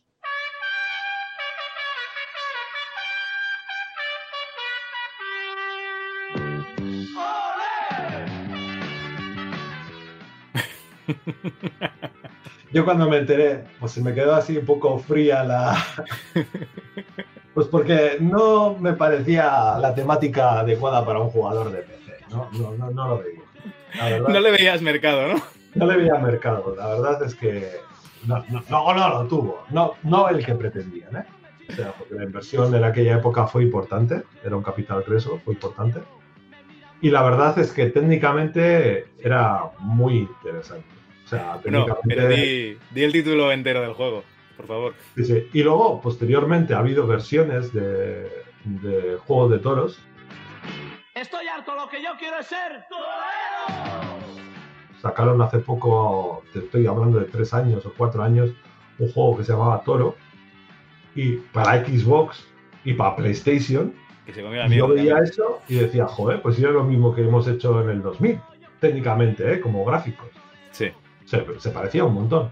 Hombre, a ver, estuvimos dos años y medio desarrollándolo. La verdad es que trabajamos con un motor, trabajábamos con Maya.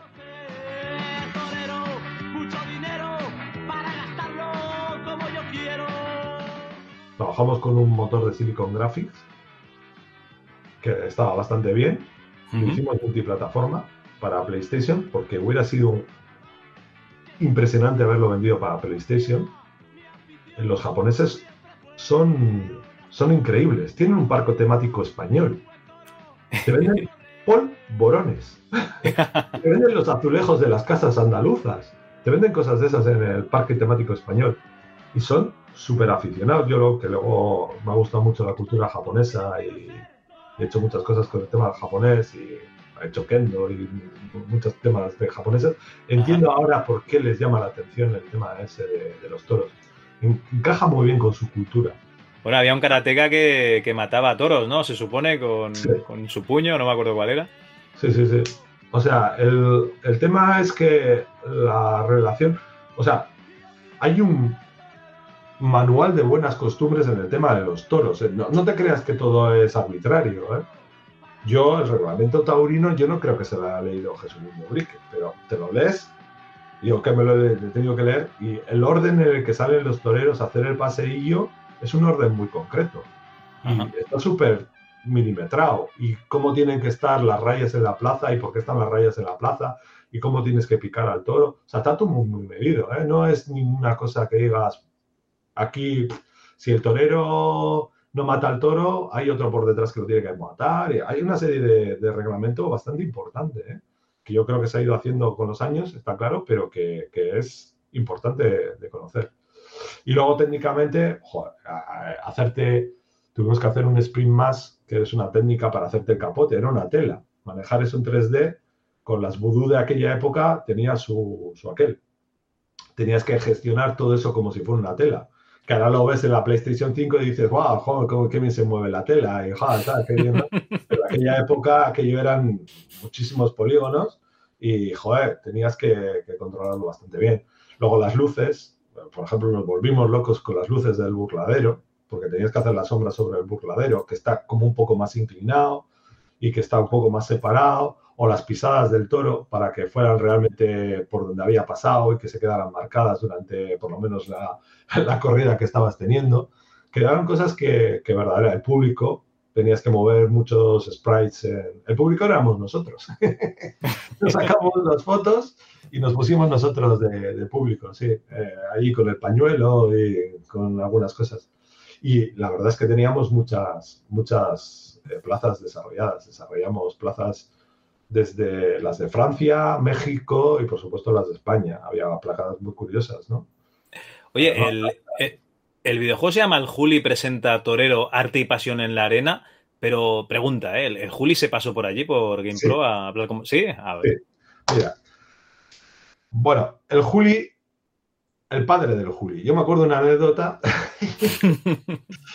bueno, teníamos ahí capote. Es impresionante ver un capote, ¿eh? Yo no me gustan los toros, ¿eh? ya te digo, no me, no me interesa. Yo me han llevado a los toros. A partir de esa experiencia me llevaron una vez a los toros y no he vuelto a ir más. Pero cogías el capote que pesaba 14 kilos. Joder. O sea, pesa un huevo el capote, ¿eh? No la muleta, ¿eh? El capote. ¿Vale? Y veías lo que hacía el Juli con él y dices, hostias, tiene su mérito. Tiene su mérito. Eh, tengo la anécdota de haberle visto entrar al padre del Juli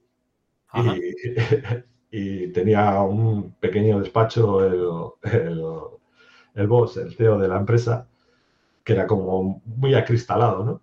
Y se veía cómo entraba el tío con un pedazo puro y luego parecía una sauna, todo lleno de humo en aquella época. Sí, era, era muy curioso. Pues cuando acabamos el juego, eh, tuvimos una fiesta y nos fuimos a las ventas. Y fue el desparrame total, porque vino Juli a presentar el juego, ¿vale? Y era la época en la que estaba saliendo con la hija de Domecq. Y de repente, en un momento concreto, nos encontramos a todos los que estábamos haciendo el juego delante de las cámaras del tomate. Que habían ido allí a grabar porque el Juli no les interesaba lo de los toros, sino que les interesaba el tema. El Juli le interesaba porque quería promocionar el tema entre la gente joven, el tema de los toros. Entonces un videojuego le parecía una cosa interesante de hacerlo. Pero claro, el tomate habían ido allí. Y luego estaba en la otra banda cantando el cigala. O sea, yo es que de repente me encontré unas cosas absurdas. Bueno, fue una, completo de piparre la fiesta que se montó. Yo no sé. Oye, pero, pero no está mal, o sea, te montan ahí un tablao flamenco, ¿no? Bien los del tomate, joder, eso, eso sí. a los desarrolladores del Super Mario no les pasa, o sea, tú te lo en cuenta. Sí, sí, sí, no, no. Y la verdad es que la fiesta fue, fue muy impresionante. ¿Qué es lo que pasó después? Pues bueno, que el publisher de Ubisoft pues ajustó los precios porque el tema de los videojuegos, tú coges el CD que había en aquella época lo partes como si fuera un diagrama de las porciones y el 5% es para el desarrollador del videojuego. Digo la empresa que desarrolla el videojuego, el 5%. ¿eh? Sí. Lo demás está para el publisher y el distribuidor. Y para costes de fabricación o lo que tú quieras hacer. Entonces, con el 5% no, al final tienes que vender muchísimo para que realmente puedas llegar a ser rentable, ¿no? Me parece que el coste fue de un millón de euros hacer el desarrollo del juego durante dos años. Tuvimos unas 20 personas desarrollándolo. Con Motion Capture, teníamos a un torero en que le hicimos captura de movimientos en Donosti. Pero no era, no era Juli, ¿no? El Juli no se puso el traje. No, no, Juli no, no se presentó para eso. Era un matador de estos jóvenes. Y, eh, y, luego hicimos el Motion Capture al toro. yo no sé, yo no sé si, poner aquí dos rombos cuando cuentes lo del toro, ¿eh? Sí, sí, nos cargamos un toro. Así, como cuenta. Eh, nos fuimos a una de esas ahí perdida en Extremadura y le pintamos, teníamos cámaras eh, desde varios ángulos, le pintamos las rótulas para ir cogiendo los movimientos, le pintamos con un spray y tal. Y no sé si el primero de ellos estresó o qué, salió de estampida y se metió una hostia contra una pared y se quedó ahí seco. Y nos decían los de, los de no os preocupéis, esto es normal, a veces les da el punto y pasa con una grúa, Uh, lo cogieron y dijeron, esto no te preocupes, es para estofado. Uh, y se llevaron el toro ahí para, para darle candela, para comérselo. O sea, Oye, es que esto es muy fuerte. Sí, sí, sí. Pero vosotros no podéis poner en el videojuego ningún animal ha sido dañado en la realización de este videojuego. Pero que debía ser normal, o sea, la, no, era, no, era, no llegaba a ser un toro de verdad, era como un- no era tampoco una vaquilla, era algo intermedio, un, un ovillo o algo así. Y debió salir, se debió asustar, o debía estar estresado, ya te digo, se pegó con un cabezazo y se partió el cuello. Pegó un cabezazo en una pared y se partió el cuello, sí, sí. Nada, eh, la verdad es que técnicamente fue, fue divertido. ¿eh? Aquello era también lo pasamos muy bien. Yo me acuerdo que fueron dos años eh, en, que, en que teníamos sorpresas intentando hacer la gestión, tal. Luego no nos cabían dos discos, tuvimos que hacer un sistema con zips. tuvimos que resolver infinitos problemas para conseguir sacar a tiempo el juego y salió. Y no se vendió todo lo que se tenía que vender, pero le salvamos a Ubisoft la papeleta. Había sacado el juego de T por los 30 años de aniversario y no se Sí. vendió nada.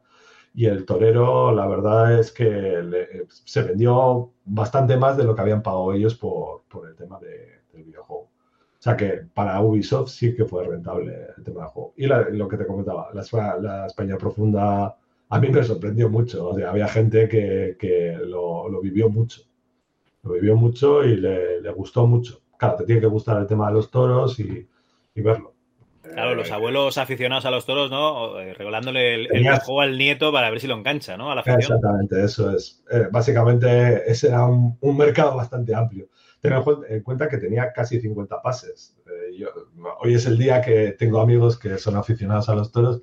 Mira, es que tú eh, sabes mogollón de toros. Digo, sí, sé mogollón de toros, pero por motivos profesionales. Y alguna vez cuando he dicho esto, alguno me ha quedado, pero tú eres informático. Sí, sí, ya ves. O sea, a ver, Portagayola, Verónicas, etcétera. O sea, sé de qué va toda la historia. O sea, pero ya tengo bastante olvidada, ¿eh? Pero te, te enteras. Y la verdad es que es un mundo bastante peculiar. No me gusta, a mí personalmente no me gusta, pero, pero bueno, eh, es, lo, es lo que hay. Yo creo que al final de, acabará desapareciendo, pero, pero fue una, una buena incursión. De hecho, de hecho eh, he visto ahí algún conato de volver a hacer algún juego de toros aquí en Bilbao Ajá. por John Cortázar. Sí, sí, sí, John Cortázar. Lo que pasa es que el, el juego que hace él es como de ciencia ficción y Sí, tal, o sea, Toro Neo o algo así, ha sacado algo así. Sí. A nosotros nos dijeron para poder que pudiéramos controlar el toro en vez de controlar al torero. Dije, a ver, no duras nada. sí que le podías cambiar todas las características, ponerle unos cuernos impresionantes, que si lo pudieras matar con una espada láser y tal. Y yo digo, "Ah, nada, nada". Al final quería muy clasista porque a la gente que lo iba a comprar quería ser más puritanos en ese sentido, ¿no? Ser más tradicionales en el, en el sentido. Pero sí que hubo ahí burradas de, de comentar, comentar el juego. Bueno, Tampoco eh, teníamos mucha posibilidad de ahí de, de- de sacarle muchas ideas. Eh, a- a- podías hacer algunas, tenía la historia del torero, y luego podías jugar partidas sueltas, o podías irte a una plaza concreta que te pudiera gustar, pues la ronda o tal, o partida, o, o sitios así que son bastante peculiares, son plazas muy, muy peculiares. Ya, ya, ya. Bueno, esto estaba más centrado en, la, en, en- en lo que es la corrida de toros, ¿no? Más que en la gestión. Lo que pasa es que dices que tenía un, un modo de, de Sí, tenía un modo historia. historia. Sí, tenía un modo Ajá. historia. Aquella época pasaba lo mismo que comentaba Ken Williams en el, en el libro, que no encontrábamos la forma de hacerlo multijugador. No tenía mucho sentido. ¿sabes? y, y, claro, al final eh, tenías el modo historia y luego podías hacer, pues, era algo parecido a lo que puede ser un Soul Blade o un Soul Calibur o, o cualquiera de estos juegos, ¿no? Tienes una pequeña historieta y tal, que vas haciendo, te cuentan la historia del torero y que vas haciendo, pues, las corridas que te van proponiendo, o bien eh, tenías el, el El tema modo de- libre, ¿no? en modo libre. Me acuerdo, por ejemplo, que se trabajaba mucho en Maya y para hacer la intro estuvimos renderizándola durante cinco días con todos los PCs de la empresa, Joder. a full, a full time. O sea, eh, costaba mucho. Lo han criticado luego el pelo, que se veía en esas renderizaciones, parecía pelo de muñeca, pero joder, estamos hablando del año 2000. yo me doy con un canto en los dientes y se veía pelo ahí, ¿sabes? y cosas así, ¿no? O sea, hay que verlo dentro del contexto de, la época, ¿no? Es como cuando juegas ahora al Spectrum, ¿no? Pues es lo que hay, ¿sabes? O sea, la idea que tenías del juego que te había emocionado en aquella época, o el mismo King Quest, por ejemplo, pues no es lo mismo verlo ahora, ¿no? Pero entiendes que hay.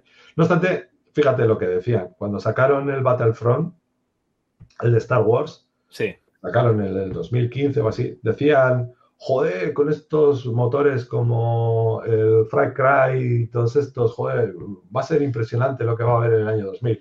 Y luego nos encontramos con el Minecraft, el, el, este, el Fortnite y cosas así. Y dices, bueno, tío, o sea, ¿sabes?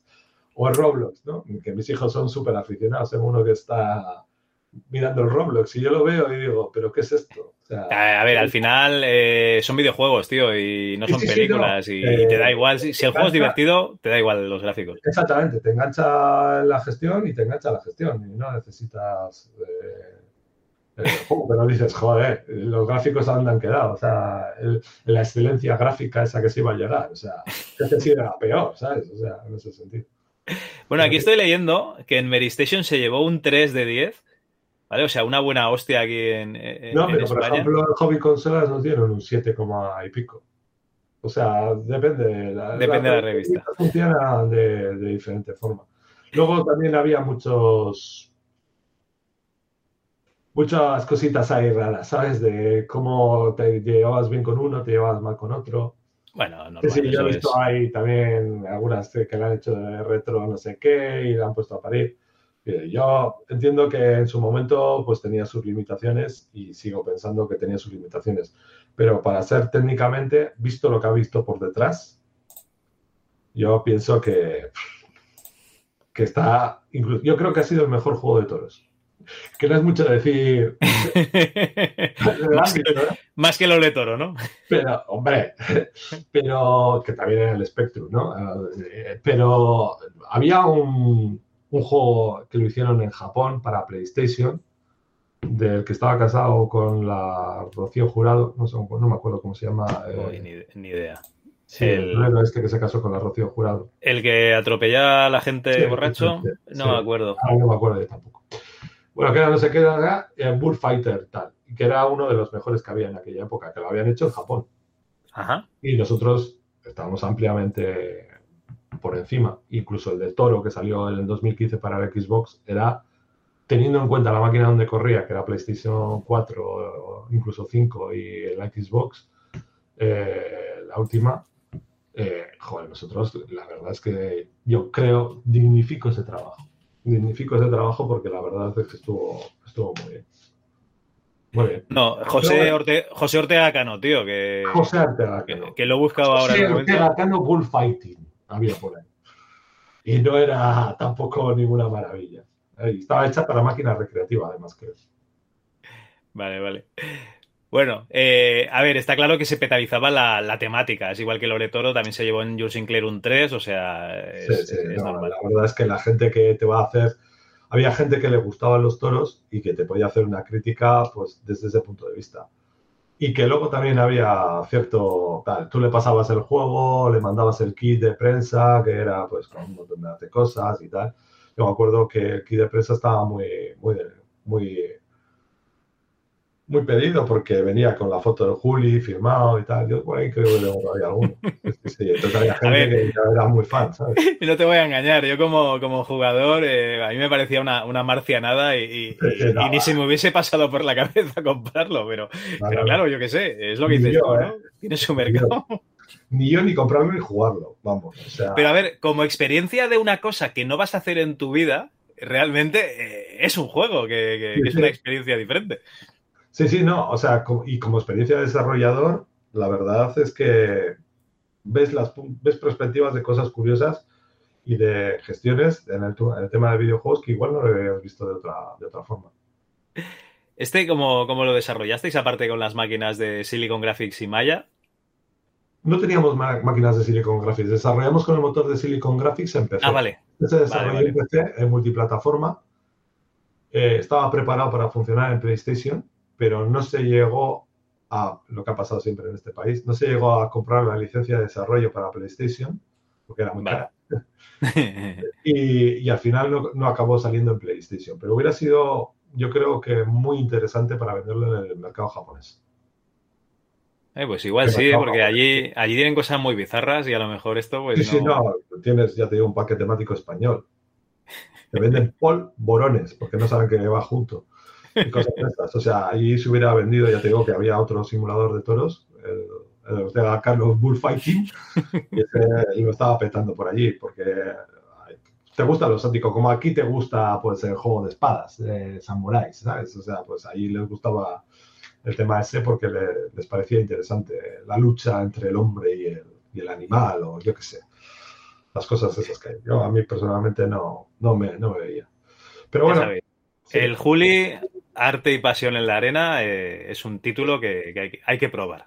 Al menos una vez entra dentro, yo creo, de la historia del software español. Yo creo que sí, yo creo que sí. Yo creo, mejor dicho, de español. Bueno, ¿y, y hicisteis alguna cosita más aparte de, de este Sí. torero? Bueno, ya estaba muy tocada la empresa porque no, no había conseguido el capital riesgo recaudar lo que pensaba recaudar. Y antes de que nos fuéramos al carajo, pues yo propuse hacer un juego bastante curioso. Y volví a la carga de intentar hacer una aventura gráfica. Entonces, el target ya no fue sobre PC. El target fue sobre los teléfonos de smartphone que empezaban en aquella época. Estoy hablando del, del, del, sí, del Pocket PC, que era la versión de Microsoft sobre el sistema operativo para telefonía móvil. ¿El Windows C era en, aquel momento o no? Sí, el Windows C, el Pocket PC, que era prácticamente, son versiones que llegaron hasta las 6. Y luego también el Symbian, que era el sistema operativo que había sacado Nokia para, para el smartphone. Entonces, en aquella época sí que podías hacer con pocos programadores, ya menos que con los que se hacía el torero, el poder hacer una, una, una aventura gráfica, ¿no? Como podía haber sido, pues, eh, 5S o cosas de estas.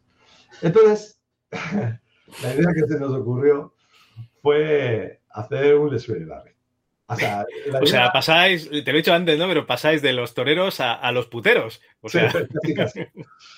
La idea era que el target de gente que tenía un smartphone en aquella época era gente de 30 años, no era Ajá. gente joven.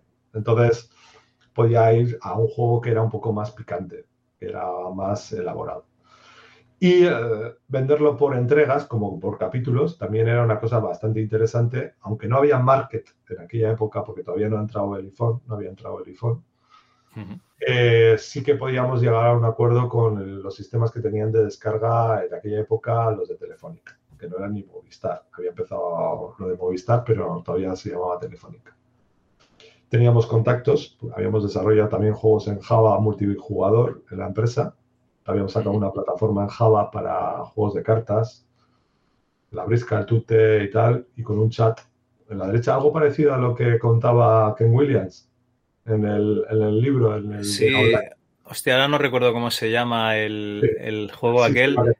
Pues Sí, el eso- de Sierra Network, pero Sí, que exactamente. luego lo sacaron como el Toil Games, es que no me acuerdo cómo se llamaba. Que se llamaba Juegón, la plataforma. Ajá. Alguna gente antigua del lugar igual lo llega a una, porque llegamos a tener hasta 3 millones de suscripciones. Y se llamaba Juegón. Hostia, no me suena de nada. una plataforma así hecha en Java Ajá. y eh, tenía juegos de cartas. y tal. Entonces teníamos bastante, porque luego la compró Telefónica, teníamos bastante, la empresa, GamePro tenía bastante relación con el tema de Movistar. Entonces se nos ocurrió, pues yo voté por hacer un juego de, de, los que a mí me gustaban, hacer una especie de, bueno, una, especie de una historia conversacional, una historia conversacional y la idea que era, pues la idea era hacer un Les y Larry con cosas picantes. Y la verdad, no llegó a publicarse el juego, pero sí llegó a terminarse. Ahora no lo tendríamos para ejecutarlo en Symbian, pero sí que tengo una versión para ejecutarlo en PC en el tamaño del Symbian, que se vería como un sello de correos, porque claro, era 192, me parece, por 200, creo que era la pantalla del Symbian.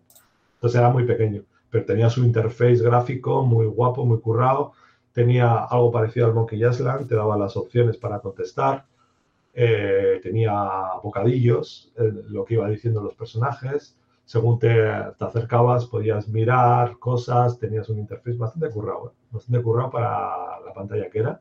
y tenías unos 30, 40 personajes diferentes con también unos 40 escenarios pre-renderizados, pero que quedaban en el pelo y, y quedaban muy bien. Y la verdad es que la idea era guapa. O sea, era un caballero antiguo que una bruja lo, le, echaba una maldición y lo mandaba al futuro. Y en el futuro él tenía que buscarse la vida para conseguir dinero para que un científico loco eh, le hiciera una máquina eh, que le permitiera viajar en el tiempo para volverlo a su época. Entonces, la manera de, conseguir dinero, porque claro, en aquella época la gente no era tan guapa, era robusto, se suponía que era así bien, bien visto, era ir tirándose y prostituyéndose con todas las que encontraba por el camino. Explica, explica cómo se llama el, juego, por favor. Sí, el nombre que no lo puse yo, la verdad es que fue muy curioso, se llamaba Gigolor. Gigo Lord. De caballero. Sí, y ah, tenía un montón de capítulos y ibas haciéndolo. Y luego la mecánica de cuando el tío tenía que funcionar con, con las tías, también era muy curiosa porque era, eh, tenías que seguir el ritmo como el guitarjero. O sea, tenías que ir pulsando los botones para seguir el ritmo del temita, ¿no? Y claro, era bastante, bastante curioso. Y hubiera sido, hubiera sido más explícito que yo creo que el de Suide, porque el de Suide siempre han sacado carteles y tal, pero ya te digo que era bien enfocado al market de la gente que podía ejecutar eso en sus teléfonos. Y siempre habría sido la gracia de, mira, mira, lo mismo que el de Suide. Yo creo que es que te hace la gracia y te echas las risas, ¿no? Que por cierto, ahora lo que decía Ken Williams, que ahora intentas jugar al, al, al de Sweden y cualquiera acierta las preguntas del principio, ¿sabes? Hostia, tío, pero yo creo que nosotros las acertábamos. Ten en cuenta, estaban en inglés sí. Er, y eran de cosas antiguas. Entonces yo creo que las acertábamos. Y de temática inglesa, anglosajona. O sea, ah, sí, bueno, americana, ¿no? ¿Quién es el presidente de la comunidad? ¿Quién era McCarthy? Yo qué sé quién era McCarthy. Sí, sí. Y no llegó, no llegó a editarse, porque, pues eso, había que descargarse todo el juego, que era bastantes megas, para aquella época era bastante gordo, eh, aunque iba por capítulos, y luego la empresa se fue al carajo antes de, conseguir llegar a publicarlo llegar a un acuerdo con Movistar. Pero es un, juego que algún día pues también se podía retomar y, se, podría, se podría hacer como en plan graciosa. La verdad es que los gráficos, ya te digo, estaban muy conseguidos. Oye, pero esto es como eh, los discos de fuentes del Lazy Suite Larry que si lo intentas vender se te van a echar los abogados de, de Game Pro. No creo, porque yo creo que la empresa dejó de existir, dejó de existir. No creo que en ese momento vaya a haber nadie que pueda reclamar ese copyright. No lo sé, no lo sé. La última noticia que veo aquí es Game Pro integrará en Terra su portal juegón y ya a partir de ahí ya no veo noticias.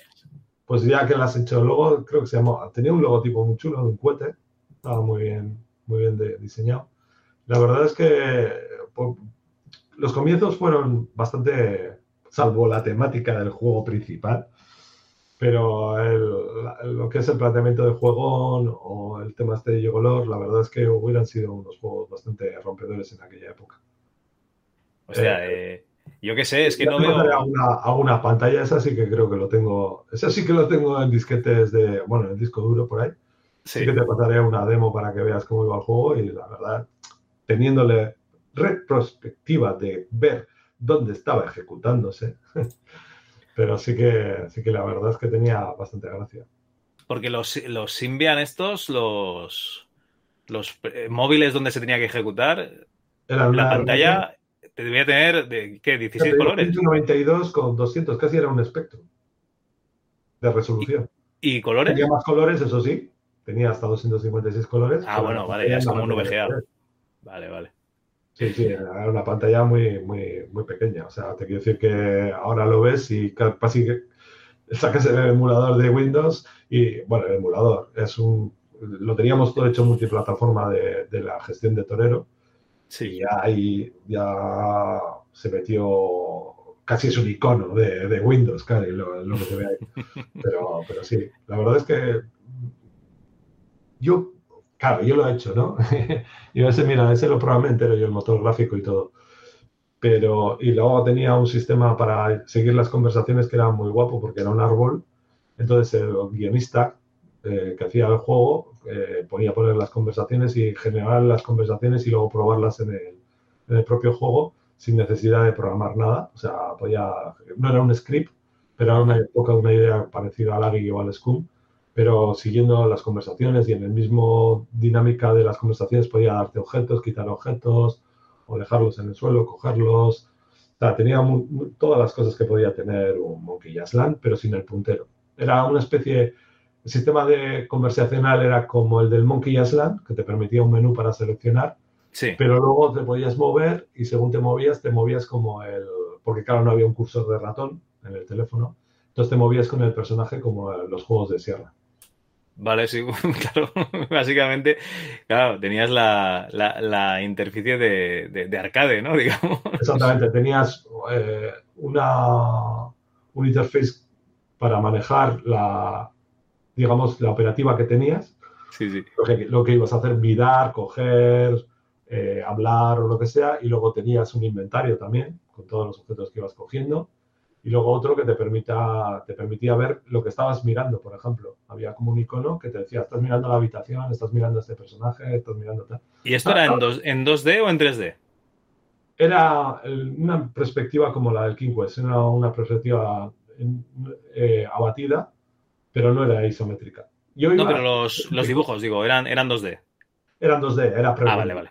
Era renderizado del Maya. Eh, para que te des una idea, ¿eh? El Maya en aquella época era el maquinón. Yo siempre ponía de ejemplo de que eh, los de South Park se hacían con el Maya. Hostia, pues, vaya ejemplo. O sea, que imagínate, o sea, eh, no era pre-renderizado. Algo parecido a lo que se hizo a Piros con el Comandos, que tenía pre-renderizado todo el tema de 3D. Y la perspectiva era como la del King Quest, era abatida. Yo quería haberla hecho en isométrico, de hecho hicimos algunas pruebas en isométrico, No daba la pantalla. pero era para el móvil, era una sobrecarga el manejo en aquella época de, de gestionar todos los mapas y tal. Era más costoso para los grafistas, no para hacer el sistema de Filmation, sino para los grafistas el tener que hacer las partes que tenían que ocultarse, etcétera, etcétera, y la máscara de, de colores. Pero sí que hicimos unas pruebas en Filmation y la verdad es que funcionaba. De hecho, tengo una anécdota bastante curiosa, Sí. porque uno de los primeros programas que hice en Turbo Pascal fue, fue hacer lo siguiente, con un amigo además. Eh, fue coger y ponerle a mi Spectrum de la salida MIDI que llevaba, yo tenía un Toastcraft, que de hecho lo tengo ahora, eh, nuevo, perfectamente cuidadito y metido en una caja IP69. eh, sacarle una salida eh, de la salida MIDI que tenía, Sí. era un conector inglés de teléfono, sacarle una salida RS232. Y hacer todas las capturas de gráficos y pasarlas a PC. Yo en el año 87 tenía en Turbo Pascal el muñeco de Alien 8 de Ultimate moviéndose por la pantalla de un PC. O sea, te mandabas todos los gráficos, porque los gráficos eran impresionantes. Me acuerdo otro gráfico que lo pasé, que fue el de Camelot, Camelot Warriors. de El Camelot. Warriors, vale. El, el caballero de Camelot Warriors lo tenía moviéndose yo en la pantalla del PC. Pero lo tenías como en el Camelot Warriors cayendo, ¿no? Por el final de la pantalla. Había cogido desde un Spectrum y eh, por la RS232 había conectado el- con un cable cruzado de RS232 de puerto serie con un programa hecho en Pascal y teníamos un montón de pantallas eh, pasadas, por ejemplo la de Rambo, me acuerdo que la teníamos pasado a, a, VGA y un montón de gráficos. Y luego con la Trastape eh, lo que hacíamos era capturar las pantallas del juego, la de Moby, por ejemplo, también la teníamos pasado, el detective de Moby también lo teníamos pasado al PC. Teníamos un montón de gráficos de esos moviéndose. De hecho, le hice una presentación a un final de proyecto a, un, a uno de los que, que llevaban el- los centros CIMI. Eso fue muy divertido. Él hizo, era ingeniero y le habían Sí. pedido hacer el, el fin del proyecto. Y se hizo una máquina que desde un programa de PC era capaz de conectarse y hacer alguna cosa con temas de digitalío, con la puerta paralelo y mandarle tal. Me dijo, va, para el programa, a ver si me puedes hacer una presentación, que he visto que te has hecho alguna, tal, es interesante.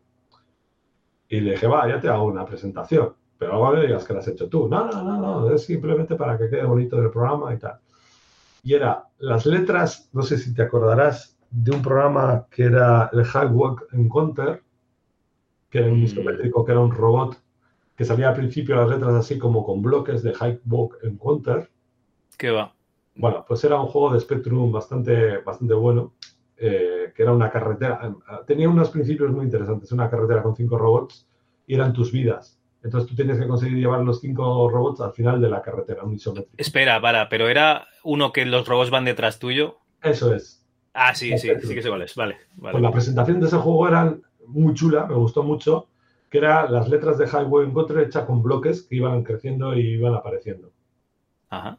Entonces le puse el nombre del juego así apareciendo con esos bloques y luego saltando el robot de, de Alien, de Ultimate, moviéndose plan, plan, plan, plan, plan, por todos lados. Y va, se fue a hacer la presentación y me viene y me dice, ¿ya sabes lo que me ha pasado? Me voy a hacer la presentación, a defender el proyecto y tal.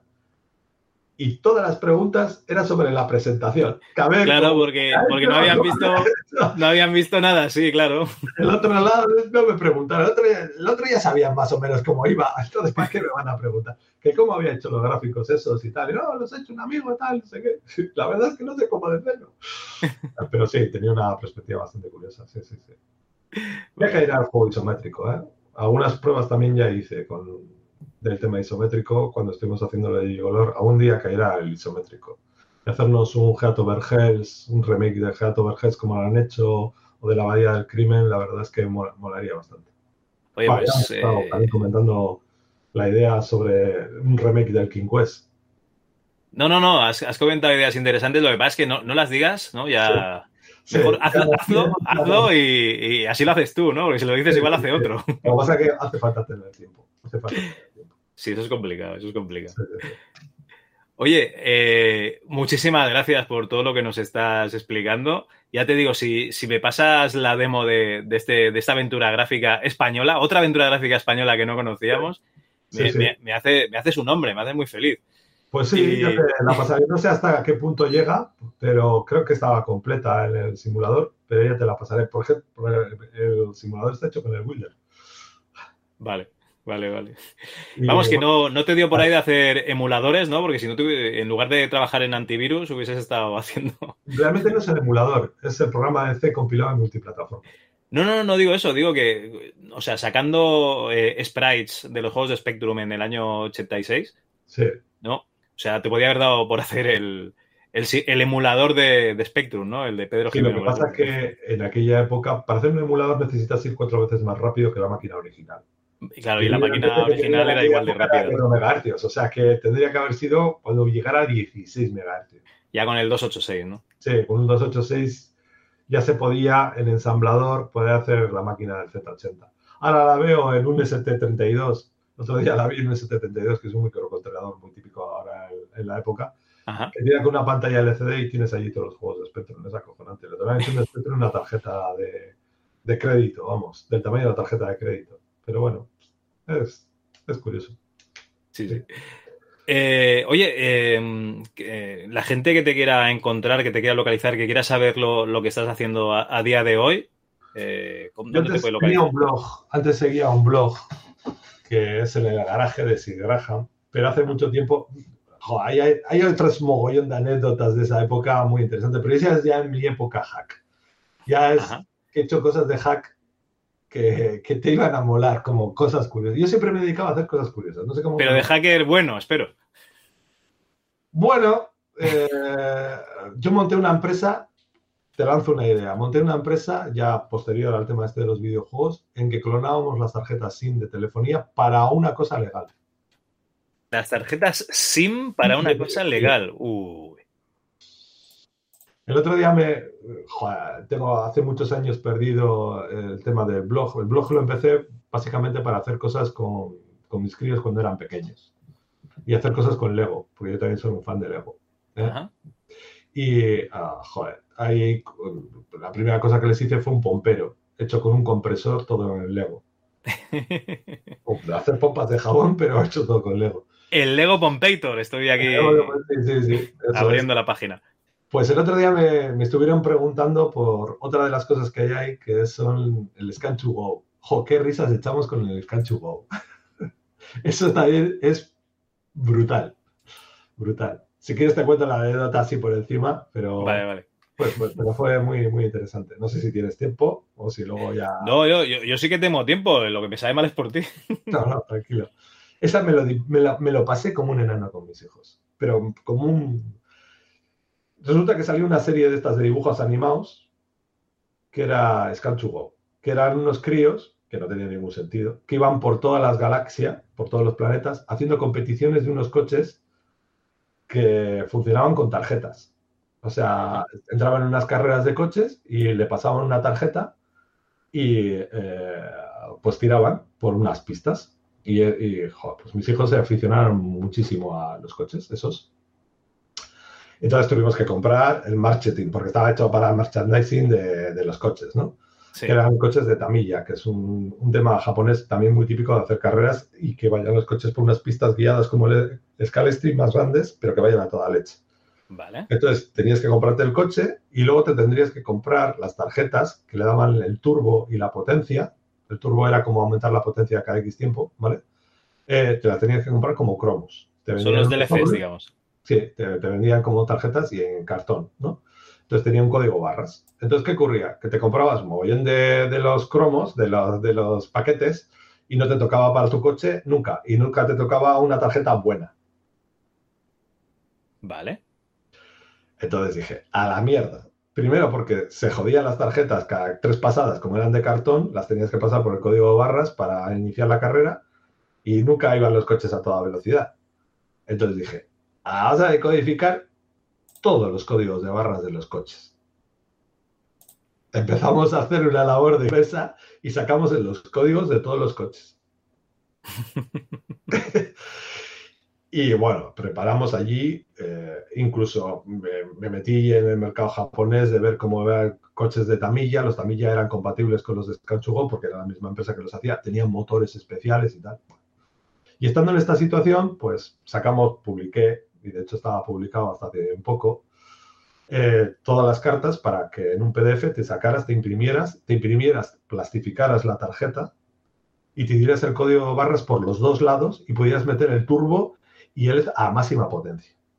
Sí, no, lo estoy viendo ahora y son cochecitos no muy grandes, sí, un poquito más anchos que los de Scalestri, que tiene una ranura, entonces tú le pasas la, la tarjeta. La tarjeta. No, esto no lo he visto en mi vida. Tus hijos deben ser más mayores que los míos, tío. Se puso muy popular. Aquí yo tampoco no los conocía. Lo que pasa es que ya te, te pilla a, con tu hijo, más o menos tenemos la misma edad. Los, los, los, los velociraptores son de la misma edad, más o menos. Ajá. Y se hizo muy popular. De hecho, ya te digo que si te fijas en el último, hace poco me ha preguntado uno, oye, ¿dónde están las tarjetas de Sketchugo y tal? Y ya, ya, ya, se las voy a mandar. Y el caso es que de repente viene mi mujer y me dice, oye, que hay un concurso, un campeonato de Scan to Go que van a montarlo en el centro comercial aquí en Bilbao. Le hace la de Dios, ¿no? ¡Guau, chaval! Llegamos allí, fuimos con los sobrinos, que también son de la misma edad de mis hijos, con sus coches y con todas las tarjetas preparadas. Incluso teníamos un, el follower negro que me lo había comprado yo para mí, que le había metido el motor super deluxe de Tamilla. Y claro, y veías allí a las madres de los otros niños cómo le pasaban la tarjeta, que muchas no sabían ni pasar la tarjeta, y tal y cual. Llegamos nosotros allí como una puñetera mafia. Pero una mafia. Pero resulta que allí había gente que estaba utilizando mis tarjetas. O sea, que no erais Ferrari, que había más Ferraris ahí, ¿no? Sí, sí, había Ferraris, pero claro, al final, claro, nosotros teníamos súper preparado. Yo había preparado todas las baterías nuevas, pilas nuevas, había preparado las tarjetas todas, tenía además al negro que era, bueno, de ir los coches dando vueltas y estar ahí el presentador tal, a entrar nosotros en una competición de que movíamos la pista, se movía a tal velocidad que los coches salían hasta de las curvas. O sea, era como una velocidad. El tío le vio el mundo. De hecho, nos, nos, ganamos la pista del campeonato. Y había otros que estaban allí pasando la tarjeta mía y tal y cual. Y al final ganamos nosotros el campeonato y me acerqué donde el tío y digo, ¿qué? ¿Qué te crees que ibas a ganar con mis tarjetas? Y se queda el tío, ¡ah, tú eres el de la página! ¡Ja, ja, ja, ja, ja, ja! echando la risa, hablando de, del tema. Pero fue muy curioso, me lo pasé como un verdadero. ¿no?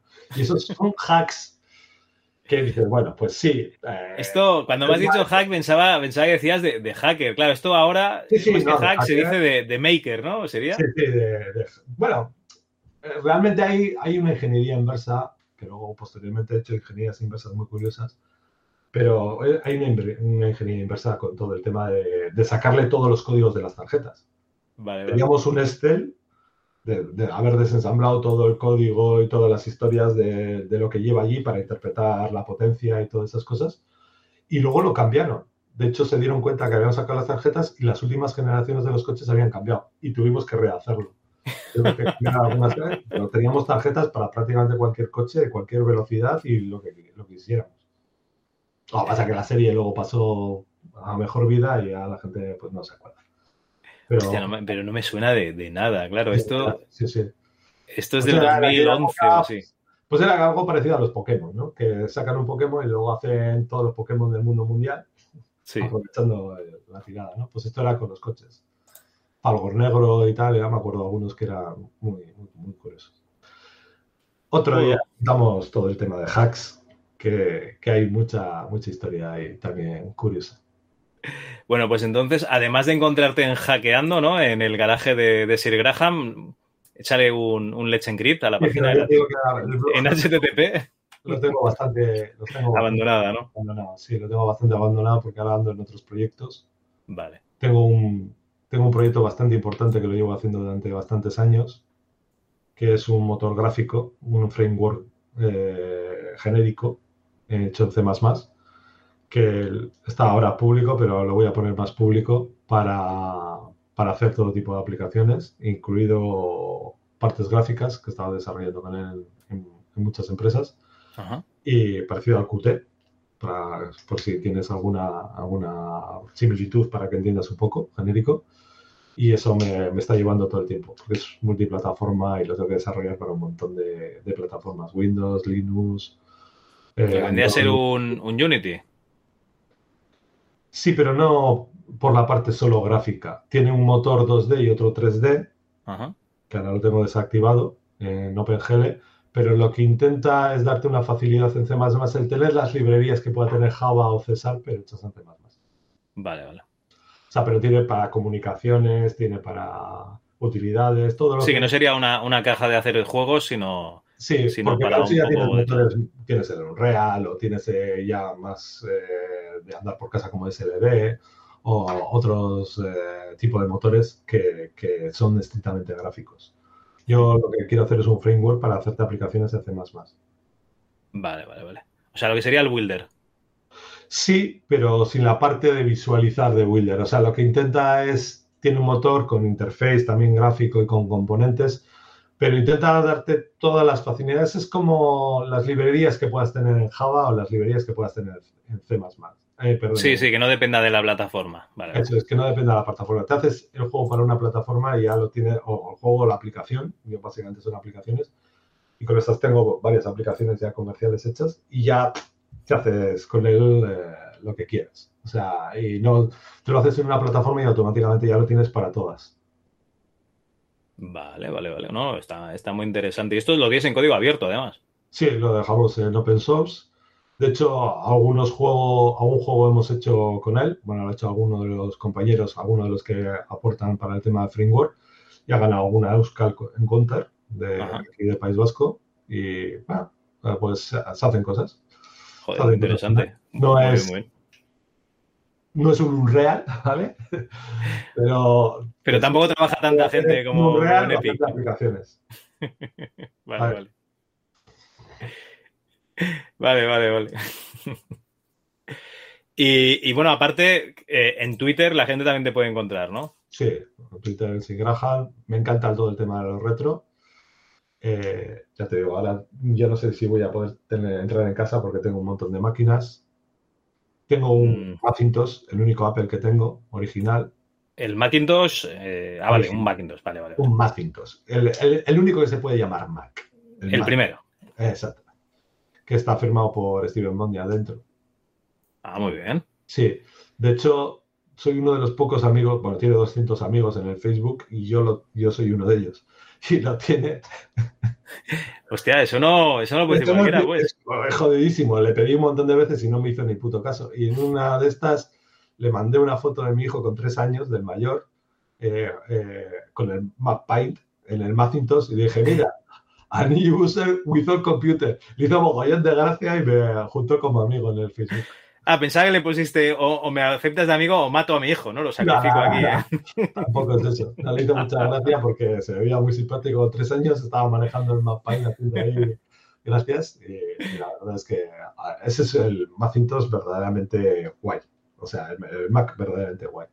Vale, y tengo una Silicon Graphics también, que es una historia también interesante y algunas cosas, pues eso. El otro día me compré un Net Infinity 5000 con duros escasis pero es que no tengo tiempo. Spectrums también tengo un montón. No, al final, ¿sabes lo que pasa?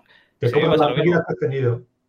Pones, pones una máquina y tú dices, voy a echar cinco minutos aquí jugando algo y, justo cuando lo pones ya no funciona. Claro, ya, te envicias.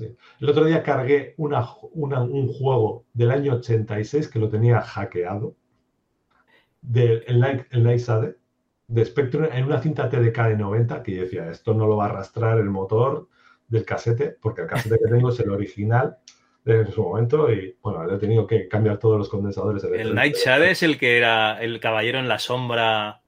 El Night Shadow era una, como una especie de ciudad en 3D que era Afirmation 2, que cuando entrabas en las casas se, quitaba la pared y dejaba sola la línea en el suelo. Ah, coño, pues no, no lo he visto. Sí, el Shadow es un ultimate hay mucha gente que no, le gusta. Bueno, yo, por ejemplo, he visto comentarios con el tema de la abadía del crimen, que ahí sí que decían que era mejor lo que había hecho este eh, Paco Menéndez con el tema de la vista, que en vez de borrar la pared como hacían los de los hermanos estos en, Ultimate. A mí me gustaba el Nice la verdad es que es un juego que me gustaría remasterizar en algún momento. Sí, sí, la verdad es que me molaba. Pues tenía fusilado del año 86 y tengo por ahí todavía una pantalla de la carga. Conseguí cargarlo, conseguí cargarlo. Sí. La, con la ULA hecha además con una FPGA porque estaba jodida, luego conseguí arreglar la ULA, bueno, algunas historias ahí, pero conseguí cargar el juego, sí. Hice una alusión, digo, oh, mira, ha cargado, tío. ¿Cuánto jugaste? Poco. Yo, me he cargado juegos que solo me he dedicado a hackearlos y no, no he vuelto a jugar. Me acuerdo, por ejemplo, del, del, mago, del del Source, la aventura gráfica del Source, que ese fue un reto de a ver cuánto tiempo tardábamos en hackearlo, con uno de Panda además. Y, y, él se jugó al juego y lo había hackeado, que tardé además, me acuerdo que lo hice en dos tardes. Y lo reventé, la protección que tenía. Eh, ¿Qué juego? ¿El Simon de Sorcerer? E, ese es. Vale, vale. El Simón Sorcerers, eso sí. Y, cogí con el Quay Analyzer, que era una máquina en aquella época ese programa, y yo me dedicaba mucho a eso, a las Prolog, a las protecciones Prolog también. Aprendías mogollón, aprendías mogollón. Me acuerdo de una de un, de un judío, porque era israelí, que es la única que no me he podido saltar nunca. En aquella época, ahora creo que podría, ¿eh? pero en aquella época no me la salté.